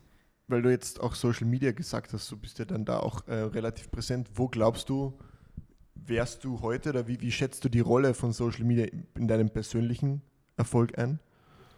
Äh, sehr wichtig. also ist halt wirklich, ich glaube, ohne Social Media, also eh, wie schon vorhin erwähnt, ähm, ohne, ohne Kanäle ist es halt richtig schwer. Äh, und Social Media bietet einem eben einen kostenfreien, eine kostenfreie Plattform an, die man entweder als privates, nettes Ding nutzen kann oder auch einfach als super Präs- Präsentationsfläche nutzen kann. Und das ist eben bei mir der Fall.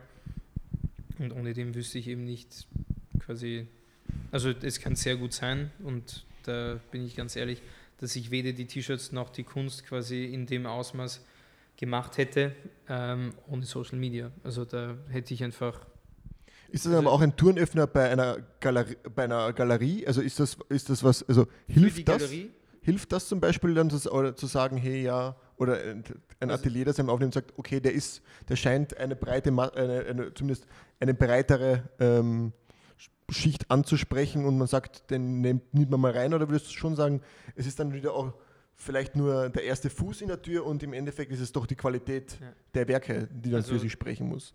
der Galerist mit, also der, der Ernst Hilger, ähm, hat eigentlich gemeint, dass er mit mir zusammenarbeiten möchte, weil er, se- weil er sehr angetan ist quasi von meinem Strich, von meiner Art zu zeichnen und hat es auch nicht reduziert quasi auf diese zweihändige Technik, hat wirklich gemeint, allgemein, er sieht quasi, wie ich arbeite, er hat mit mir gesprochen und fand mich quasi als, als Künstler es wert, quasi mit mir zu arbeiten.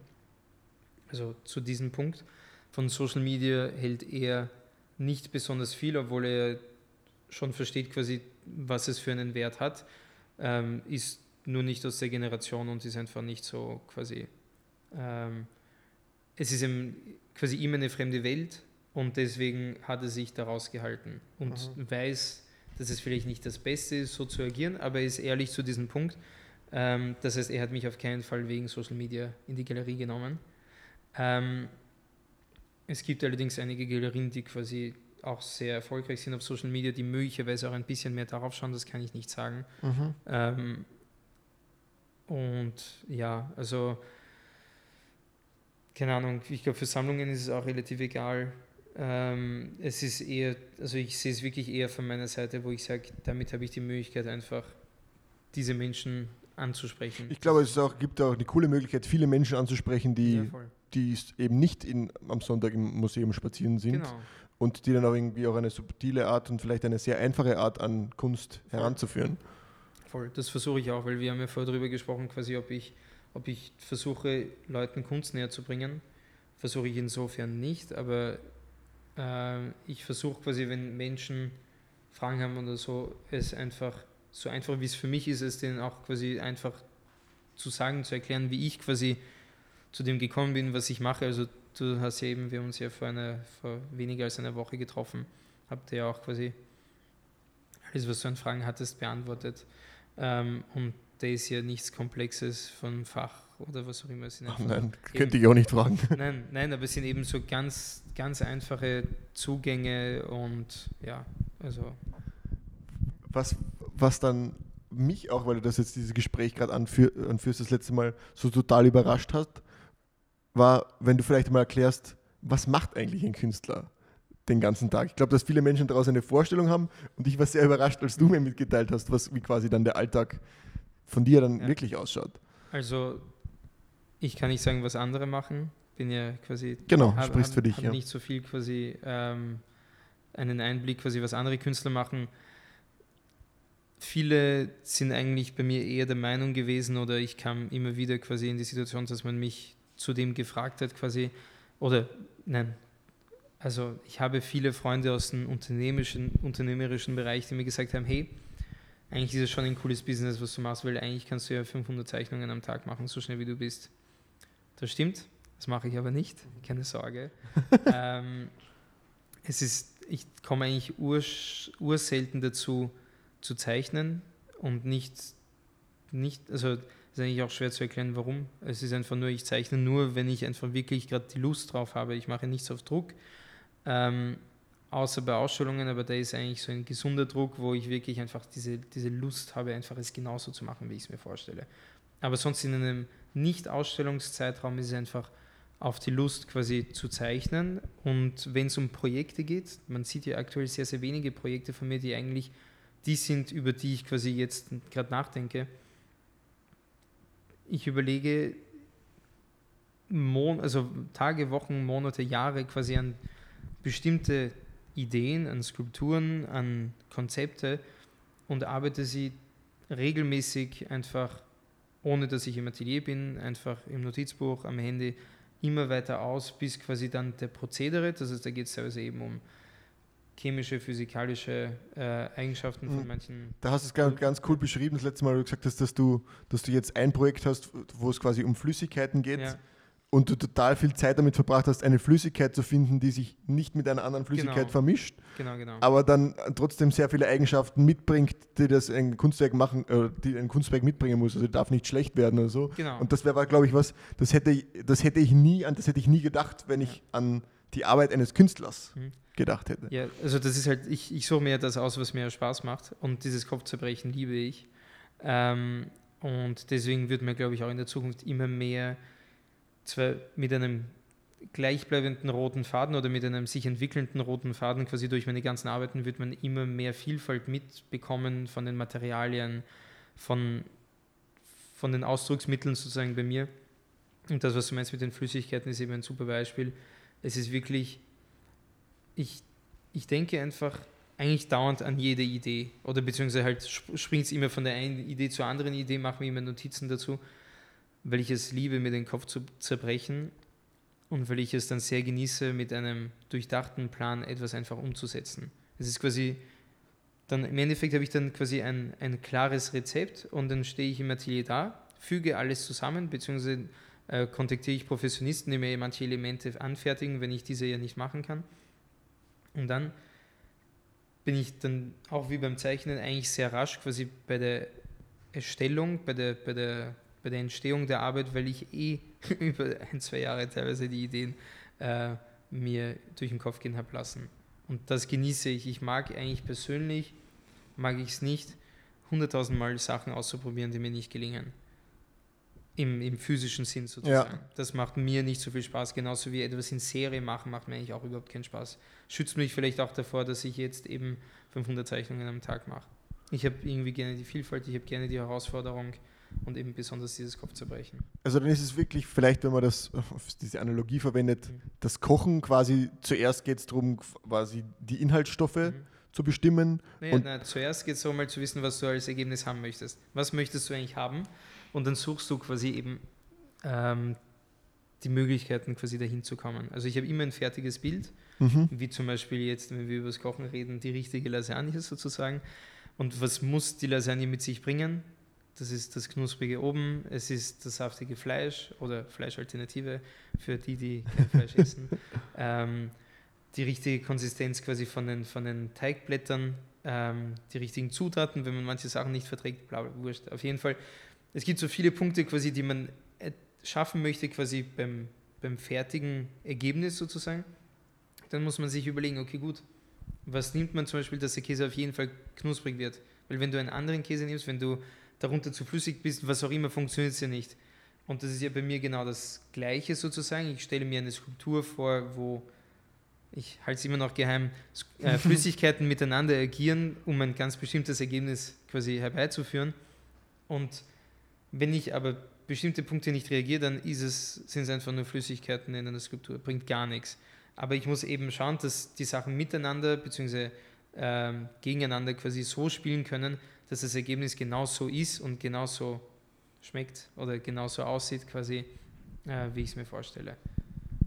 Was ja auch ein Punkt ist, der, der zur Kunst gehört. Also Kunst ist ja jetzt in dem Fall die Dinge, die du schaffst, sind ja auch was sehr Persönliches. Wie geht man da mit Kritik um? Also hattest du, äh, wenn jemand, wenn jemandem was nicht gefällt oder vielleicht jemand sogar äußert ähm, ein Missfallen über ein Werk, hattest du damit irgendwie auch schon Erfahrung? Also, ähm, ja, ein paar Mal. Ich muss sagen, erstaunlich selten. Ich hätte mir eigentlich viel mehr erwartet, besonders auf Social Media, wo man ja da doch Versuch einfach mal einen Kommentar Genau. rauszuhauen. Also passiert immer wieder. Ähm, nur, ich habe ja gesagt, ich fühle mich ja ziemlich wohl in meiner Haut, bin in meiner Mitte. Und das ist schon etwas, das urhilft. Also ich weiß, dass ich zeichnen kann. Und ich habe schon mitgekriegt, dass ja Leute, die so fotorealistisch zeichnen, die ich sicher nicht alle in einen Topf werfe, aber wenn ich Kritik bekommen habe, was eher quasi aus der Schiene oder aus ganz, ganz schlechten Schienen, aber es, von den Talentierten sozusagen habe ich eher aus der Schiene Kritik bekommen, äh, wo es darum geht, sie verstehen nicht irgendwie, warum es so für, für schnelle Striche so ein Jubel gibt, das ist ja eigentlich kein richtiges Zeichnen. So, zu diesem Thema ist es halt so, die kennen mich ja nicht, die sehen nicht, was ich schon alles gezeichnet habe, bevor ich das gezeichnet habe. Ich weiß, dass ich mit 16, 15, 16 wirklich schon sehr, sehr weit war und fotorealistisches eigentlich ganz gut drauf hatte. Es hat mich nicht so gereizt, aber das war ja mein Ziel. Ich wollte zeichnen lernen und das habe ich mir von kleinen Kind an vorgenommen und habe einfach alle möglichen Phasen durchgemacht, alle möglichen Kapitel quasi durchgekaut von Perspektiven, Lichtschatten, mit Bleistiften, mit Feinliner, ähm, eben, Schat, ähm, ich habe es eh gesagt, Schat, Schatten, ähm, Architektur, Tiere, ähm, Strukturen und so weiter. Also ich habe mich wirklich, ich habe mir selbst einfach dauernd Kurse gegeben und habe die ganze Zeit geschaut, dass ich besser werde. Somit weiß ich in meinem Kopf, ich kann oder konnte, weil ich bin ja schon aus der Übung, eigentlich richtig zeichnen. Also wenn es darum ginge, quasi ähm, etwas zu zeichnen, einen, zum Beispiel jetzt dich sitzend auf dem Sofa, ich würde mich schon, ich würde mich sicher jetzt plagen, dass es so ist, wie, wie ich es mir eigentlich vorstellen würde. Aber ich weiß, dass ich es konnte. Ich weiß, dass ich in meinen jetzigen Zeichnungen alles respektiere, was ich davor gelernt habe. Ähm, und deswegen, wenn jemand sagt, die Striche schauen scheiße aus, das ist irgendwie viel zu einfach und viel besser ist es so, denke ich mir, ich habe mich ja dazu entschieden zu reduzieren, ich Ja. habe mich dazu entschieden, in die Richtung zu gehen. Somit trifft es mich nicht. Das sind von den Guten, wo ich eher mir denke, okay, also von den technisch Guten, wo ich mir denke, okay, gut, wenn es technisch gut ist, höre ich es mir an und wenn es Sinn macht, hole ich mir was daraus. Wenn es keinen Sinn macht, ist es halt so, weil es einfach eben diese blöde Aussage, mit der fange ich nichts an, weil ich weiß, ich kann ja zeichnen. Somit trifft es mich nicht. Mhm. Bei jemandem, der schlecht zeichnet, ist es mir so und so wurscht. Also jemand, der einfach nur, also teilweise habe ich wirklich Kritik bekommen, wo ich mir dann die Profile angeschaut habe, weil mich interessiert ja, wer, Wer ist das? Von wer, wem erlaubt kommt sich, wer erlaubt sich quasi etwas über jemanden anderen zu sagen. Also ich finde ja, dieser Punkt, Meinungsfreiheit ist schön und gut, aber man sollte ja dann sehr dazu stehen. Die meisten löschen dann ihre, ihre Kritiken, nachdem ich es denen erkläre, weil sie schämen sich ja dann, dass sie doch so blöd waren quasi in der Sache. Aber ich lasse, also die, die Schlechten lasse ich drinnen mit der ganzen Kommunikation. Ich lösche sie nicht raus, sollen die anderen löschen, quasi wenn sie doch nicht, wenn es ihnen doch peinlich ist. Aber man kann auf ein paar Fotos, kann man sich da so Chatverläufe von mir und mit anderen anschauen. Ich bin halt überhaupt nicht auf Angriff. Ich bin nur quasi auf klarstellen, dass sie doch eine falsche Sicht auf die Sache, Sache hatten. Also ich fühle mich, fühl mich sehr wohl mit der Kritik, muss ich sagen. Weil, also Brauchst Genau. auch, also brauchst auch diese Kritik? Brauchst, also, Also mu- nicht, nicht die von Instagram, äh, weil die macht eben selten Sinn. Es sind ja meistens diese, diese Angreifer, denen Spaß macht, jemanden ein bisschen aus der, Mhm. aus der Ruhe zu bringen. Aber das schaffen sie halt bei mir nicht. Mein Vater ist ein bisschen leicht aus der Ruhe zu bringen, sobald jemand kritisiert wird. Er, und der wird sich sicher ärgern, dass ich jetzt so sage, aber finde ich ein bisschen kindisch auf Social Media, dass er da einfach gegen kritisiert. Weil es bringt nichts, es bringt nichts, jemandem zu sagen, wenn jemand sagt, du zeichnest scheiße und du sagst "Ah, du, du zeichnest noch schlechter, w- wird keiner daraus schlauer sozusagen. ja, Und ähm, ja, also Social Media Kritik bringt mir wenig. Ähm, ich bin sehr offen für Kritik von Menschen, die mich eben zum Beispiel besuchen. Ähm, und da wege ich auch immer ab, okay, gut, woher kommt die Kritik? Ähm, ist es etwas quasi, worauf ich hören sollte oder nicht? Ähm, wie sehr trifft das mit dem zu, quasi, was ich mir für eine Meinung über meine Sachen bilde? Ist es ein Punkt zum Beispiel, auf dem ich schon länger nicht sicher war, zum Beispiel? Und es gibt immer wieder auch von Interessenten und Käufern von mir so Punkte, wo sie sagen, also keine Ahnung, eine bestimmte Serie, wo sie sagen, ja, irgendwie ähm, ist es für sie so ein Schritt zurück sozusagen in der Reduktion oder in der, im Ausdruck und so weiter und so fort. Und nehme ich, nehme ich an, merke es, verstehe es teilweise auch quasi, was damit gemeint ist. Und dann muss ich einfach abwägen, okay, gut, ist es trotzdem etwas, das mich ja so weit reizt, dass ich einfach weitermache oder ist es etwas, wo ich darüber überlegen sollte, weil ja die Perspektive, die mir der eine gebracht hat aus dem Fach oder was einfach eine Person ist, auf dessen Meinung ich höre, ob ich mir das vielleicht überlegen soll und das quasi als Anreiz nehme, dass ich doch mit anderen Materialien arbeite äh, oder mit anderen Techniken, was Mhm. auch immer. Also ich, ich, ich mag Kritik, aber ich mag halt, ich kann nur mit Kritik was anfangen, die, die Sinn macht. Vielleicht noch eine letzte Frage zur Kunst. Welche Rolle spielt für dich Geld, wenn es um Kunst geht? Also Geld ist insofern praktisch, dass ich meine weiteren Ideen dann umsetzen kann. Und ja, also keine Ahnung, das ist, wäre ich Geld geil, würde ich in die falsche Richtung gehen, dann würde ich eben Auftragsarbeiten machen en masse. Ich habe genug Listen, dass ich jetzt ewig lang einfach Listen abarbeite, weil der das Porträt von der und der will und diese Person will seine Frau irgendwie abgeballt haben und der will dies haben. Also es, ist, es sind unendliche Listen an Aufträgen, die ich mal so nie annehmen würde. Also diese konkreten, also Mhm. diese Beispiele, die ich jetzt hab, gesagt habe. Und ich könnte auch quasi auf die einfache Schiene gehen, wo ich sage, passt, ich mache einfach nur Frauenakte, die gehen eigentlich ziemlich gut, weil das ist einfach etwas, das ich relativ schnell jemand aufhängen will. Ähm, also realistischere Frauenakte, das ist so, es ist etwas, das ich sehr gerne mache, aber es ist sicher nicht quasi mein, mein Zentrum sozusagen. Ja, Aber würde ich rein wirtschaftlich denken, wäre das sicher ein Ding, wo ich mir denke, ich mache nur mehr das, weil eigentlich diese abstrakteren Männerkörper, die kommen ein bisschen weniger gut an. Deswegen lasse ich sie weg oder keine Ahnung, die kleinen Köpfe, was auch immer, also so Sachen, die vielleicht ein bisschen schlechter gehen, die lasse ich trotzdem nicht aus. Das sind ja Sachen, die mich ja sehr reizen. Ich mache sie ja, weil es mir Spaß macht und ich mache es nicht, weil es sich besser oder schlechter verkauft. wie findet man einen Preis für ein Bild? Ähm, also ich habe so gemacht, dass ich ja als No-Name sehr, so ziemlich günstig angefangen habe bei der ersten Ausstellung. Aber wo, wo, wo, woher zieht man den ersten Preis? Also wo kommt der erste Anhaltspunkt? Sagt man dann so, hm, schaut das Bild Also, und sagt, hm, Also ich muss sagen, 3000. Hm. ich muss sagen, ich habe es so gemacht, dass ich mir gedacht habe, okay gut, ab diesem Preis bin ich bereit, das herzugeben. Okay. Also du hast einen für dich bestimmt und Ja, es war so, bei dem Preis bin ich bereit, das herzugeben, wenn nicht, habe ich es lieber an der Wand. Also das war ganz, das war so wirklich meine emotionale Grenze sozusagen, wo ich gedacht habe, naja, also ob ich jetzt, ich glaube, bei der ersten Ausstellung gab es Zeichnungen bei, bei 400 Euro, äh, so mittlere Kleinformate und ja, unter 400 Euro habe ich es lieber bei mir an der Wand gesehen Mhm. und das und bei 400 Euro, also bei, bei 400 Euro und drüber war quasi so, ja, ich kann es loslassen, kann mir damit andere Projekte finanzieren.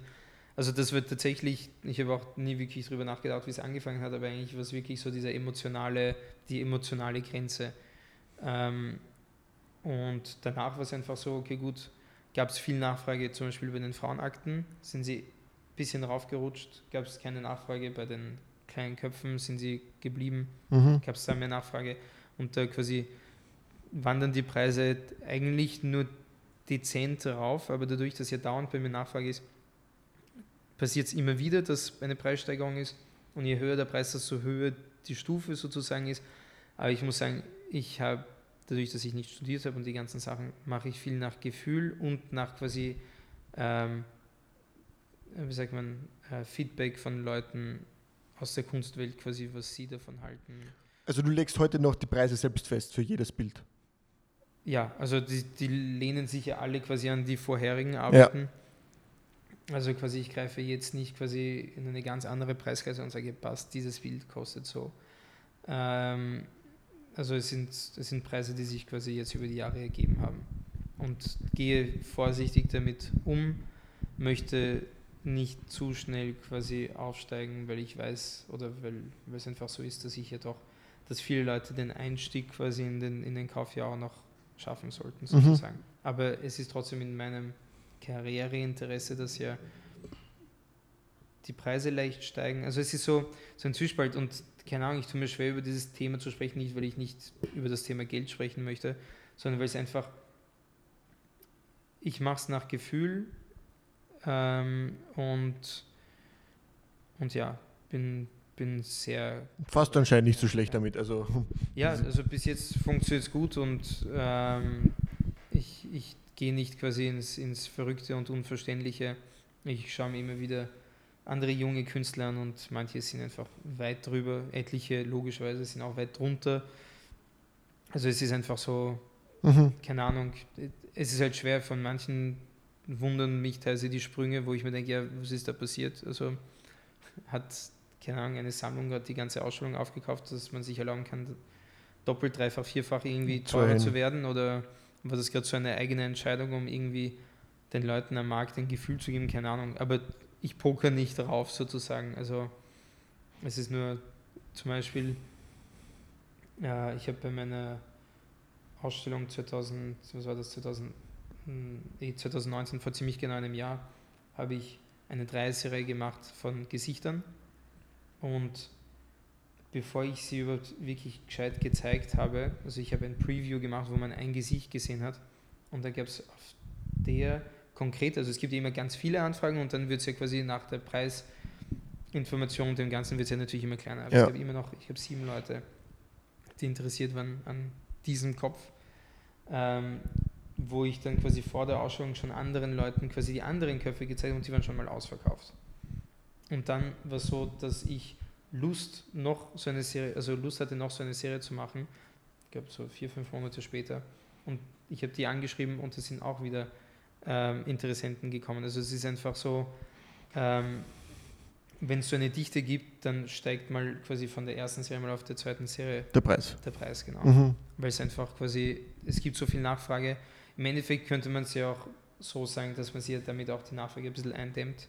Ja. Dass man jetzt, weil mein Ziel ist nicht immer mehr zu machen, mein Ziel ist immer die gleiche Menge oder weniger zu machen pro Jahr. Ähm, und eben quasi immer in dieser, in dieser Mhm. Mitte bleiben. Jetzt würde ich zum Abschluss quasi nochmal so vier eher offene F- Fragen haben, die jetzt vielleicht schon wieder losgelöster sind von der Kunst.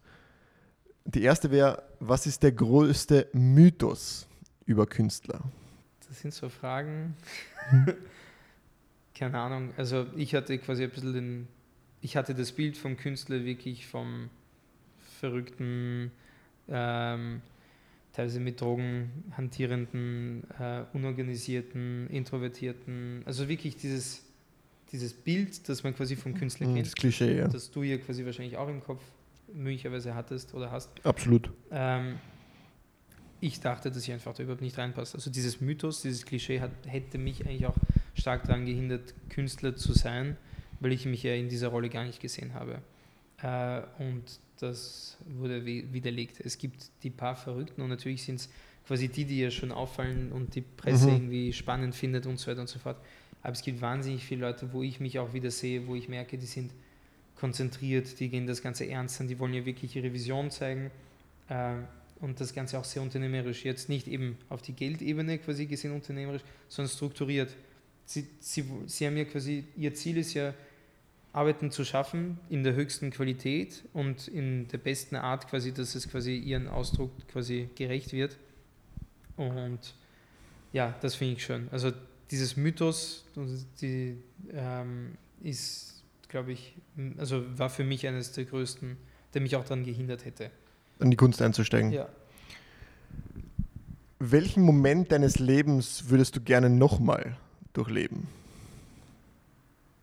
Hm, na, ich würde sagen, von außen betrachten, eh erster Verkauf bei den T-Shirts, erste Ausstellung bei der Kunst, also erste Solo-Ausstellung bei der Kunst, weil es einfach so mir gezeigt hat, ich habe quasi die Hand auf etwas gelegt, das, äh, also ich habe meinem Gefühl wie immer vertraut und das sind so quasi diese Schlüsselmomente. Mhm. Ich organisiere ein Abendessen für dich und du kannst hast die Chance, eine Person auszuwählen, die mit dir an diesem Tisch sitzt. Die Person kann mittlerweile schon verstorben sein, die kann noch am Leben sein. Es gibt keine Grenzen. Wer, wer sitzt mit dir an diesem Tisch? Das ist gar nicht so einfach. nicht gesagt, dass ich einfache Fragen stelle. Mhm. Ich, ich schwanke zwischen zwei. Okay, du darfst zwei. Wow. Wir machen eine Ausnahme für dich. Okay, also es gibt einen, den ich namentlich erwähnen werde. Das ist der Anthony Gormley. Das ist ein Künstler, der lebt und der wirklich, der geht mit dem menschlichen Körper ins, in seinen Skulpturen wirklich, wirklich super um. Also ich finde es super spannend, wie er einfach mit geometrischen Formen Emotionen vom Körper reinbringt. Also ich habe ja auch gemerkt, wie er teilweise arbeitet, was ich auch vermutet hatte, mit bestimmten Techniken aber wie er es trotzdem schafft, einfach diesen, diesen leblosen Formen und Materialien einfach so viel Leben einzuhauchen, zeige ich dir sehr gerne danach. Gern. Ähm, ich finde es wirklich faszinierend. Also ich finde es wirklich cool. Ähm, und also Vorbilder habe ich keine, aber es ist halt schon so, ich sehe quasi in seine Sachen etwas, wo ich mir denke, ja, das möchte ich ja quasi auch mit meinen Arbeiten schaffen. Und ich habe ja eben Kritik auch in die Richtung bekommen, nie mit ihm verglichen, aber Kritik auch in die Richtung bekommen, dass ich es eben schaffe, mit der einen Linie so viel Emotion rausbringen oder in die Blicke von meinen Skulpturen oder was auch immer, dass einfach sowas rüberkommt. Und der Anthony Gomley ist einer von den ganz wenigen Künstlern, wo ich leider noch nie eine Arbeit in echt gesehen habe, aber wo ich auf den Fotos mir wirklich denke, es ist einfach Wahnsinn. Und der andere ist ein Galerist, ähm, der mich die letzten Monate sehr gereizt hat, äh, mit dem quasi, ähm, wie er seinen Beruf angeht. Und dadurch, dass ich ihn ja demnächst vielleicht anschreiben werde, lasse ich mal den Namen aus. Lassen wir es noch offen. ja. Mm. Die letzte Frage und deswegen aber nicht, nicht minder schwer. Ähm, am Ende deines Lebens erbarmt sich jemand und schreibt ein Buch über dein Leben. Mhm. Aber du hast die Qual der Wahl, der einen Titel für dieses Buch zu überlegen und ihn zu bestimmen. Ja, also ich glaube, ich würde mir irgendwas aussuchen, weil ich mir immer wieder Gedanken zu einer Idee mache und ich würde vielleicht sagen, ähm, keine Ahnung, irgendwie so auf die Art der Künstler, dessen Karriere auch nach dem Tod ähm, weitergeführt wird oder Kreativität, weil ich habe sehr viele Ideen, ich weiß nicht, ob ich dir das damals erzählt hatte, aber ich habe ja eigentlich mindestens neun Ausstellungen ja eh schon fertig vorbereitet und geplant mit anderen Fokus, mhm. also Fokussen. Ähm, und die, diese Planungen entstehen relativ schnell, diese Konzepte entstehen relativ schnell, sind zwar auch wie hundertmal so überlegt und angepasst, aber sie entstehen trotzdem im Vergleich zu dem, wie ich arbeite, wie ich kreiere, arbeiten sie, äh, entstehen sie schneller. Somit gehe ich davon aus, dass wenn ich jetzt dann zum Beispiel hoffentlich 90, 95 bin, 100 bin, ich weiß nicht, ich würde mich freuen, sehr lange auf diesem Planeten zu sein und kreieren zu können, nehme ich stark an, dass ich, ich sage mal eine Zahl, 50 oder 100 Ausstellungen trotzdem nicht ausgehen. Und da hätte ich gerne... Ähm, dass es danach weitergeht. Genau, also ganzes Konzept quasi geplant, wo, wann und wie oder quasi was die Rahmenbedingungen sind, weil ich ja nicht beeinflussen kann, wie es in 100 Jahren ähm, in Paris in, de, in, in dem Haus aussieht, also vielleicht nur Rahmenbedingungen, aber dass ich wirklich quasi diese Ideen vielleicht mit offenen Elementen, wo ich quasi sage, gibt es eine neuere Technologie, bedient euch quasi dann von der, ähm, aber dass es einfach weitergehen soll. Mir fällt ja dann gleich ein, das wäre eigentlich, was mir als erstes dazu einfällt, wäre auch cool, quasi gleich auch das eigene Begräbnis als, als Ausstellung dann Voll. Zu, ist, zu inszenieren. Ist eine gute Idee, ja. Stimmt. Also klingt, klingt ziemlich gut. Musst du sie übernehmen. Ich kann, mir fehlen ja, die künstlerischen ja, Fähigkeiten, ja. Das, das umzusetzen. Nein, aber ich habe ich, ich es mir eben die, die letzten Monate immer wieder gedacht, eigentlich geht es sich, glaube ich, egal wie gesund ich lebe, kann sich auch in einem 100-jährigen Leben nicht die Menge an Ausstellungen ausgehen, die ich, die du in dir haben werde. Ja.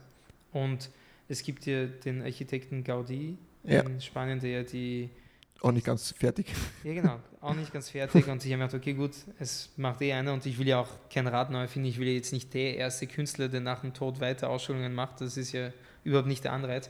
Ich würde mich nur freuen, wenn es tatsächlich weitergeht. Also auch da wäre schön, wenn ich quasi bekannter werde in meinem Leben, wird es ja auch einfacher dafür. Ja. Ähm, und das ist, glaube ich, relativ spannend. Ist wahrscheinlich, ist, also es muss natürlich ganz klar strukturiert sein. Ich möchte ja nicht quasi, dass man irgendwie so vom Gefühl wie Apple und dann Steve Jobs ist tot und dann entstehen immer nur so Derivate ja, so von, von ja. den Arbeiten, wo du denkst, das hätte er nie gemacht. Also das, deswegen soll es sehr strukturiert ja. sein. Aber ich fände es echt cool, wenn ich einfach weiß, dass wenn ich merke, dass ich sterbe oder was auch immer, ähm, oder wenn ich in der Sekunde merke, ich sterbe, dass ich mir einfach denke, okay, gut, es geht eh weiter. Es geht weiter. Ja, es weiter. Also sowas, sowas to be continued oder so. Ja, ja. Genau, also vielleicht könnte das auch der Titel sein, einfach to be continued. Ja. Cool. Ja, also das ist, ich, ich hätte, es ist schon cool. Also das wird schon Spaß machen. Dann haue ich das zum Testament dazu, ähm, kläre ab quasi, was die Rechte sind für wen und lasse einfach die Ausstellungen weiterlaufen. Das, das sind ja schon mal Visionen. Ich würde sagen, das, das ist ein, ein wunderbares Ende dieser ganzen Gespräch. Vielen Dank, also danke mal für diese auch coolen Einblicke in, in diesen Kunstmarkt oder in das, in das Sein eines Künstlers für jemanden. In meiner Perspektive, genau. Genau, also jetzt in, in, in deiner Perspektive, weil ich glaube, wie ich da draußen viele Menschen gibt, die denen das total diesen Zugang erleichtert, mal diese Geschichte hinter dir und auch überhaupt die Geschichte ähm, von Kunst mal von ja, auf, auf, eine, auf diese einfache und irgendwie, glaube ich, für mich auch verständliche Art und Weise ähm, vermittelt zu bekommen. Danke, dass du heute im Podcast warst. Sehr, sehr gerne jederzeit wieder.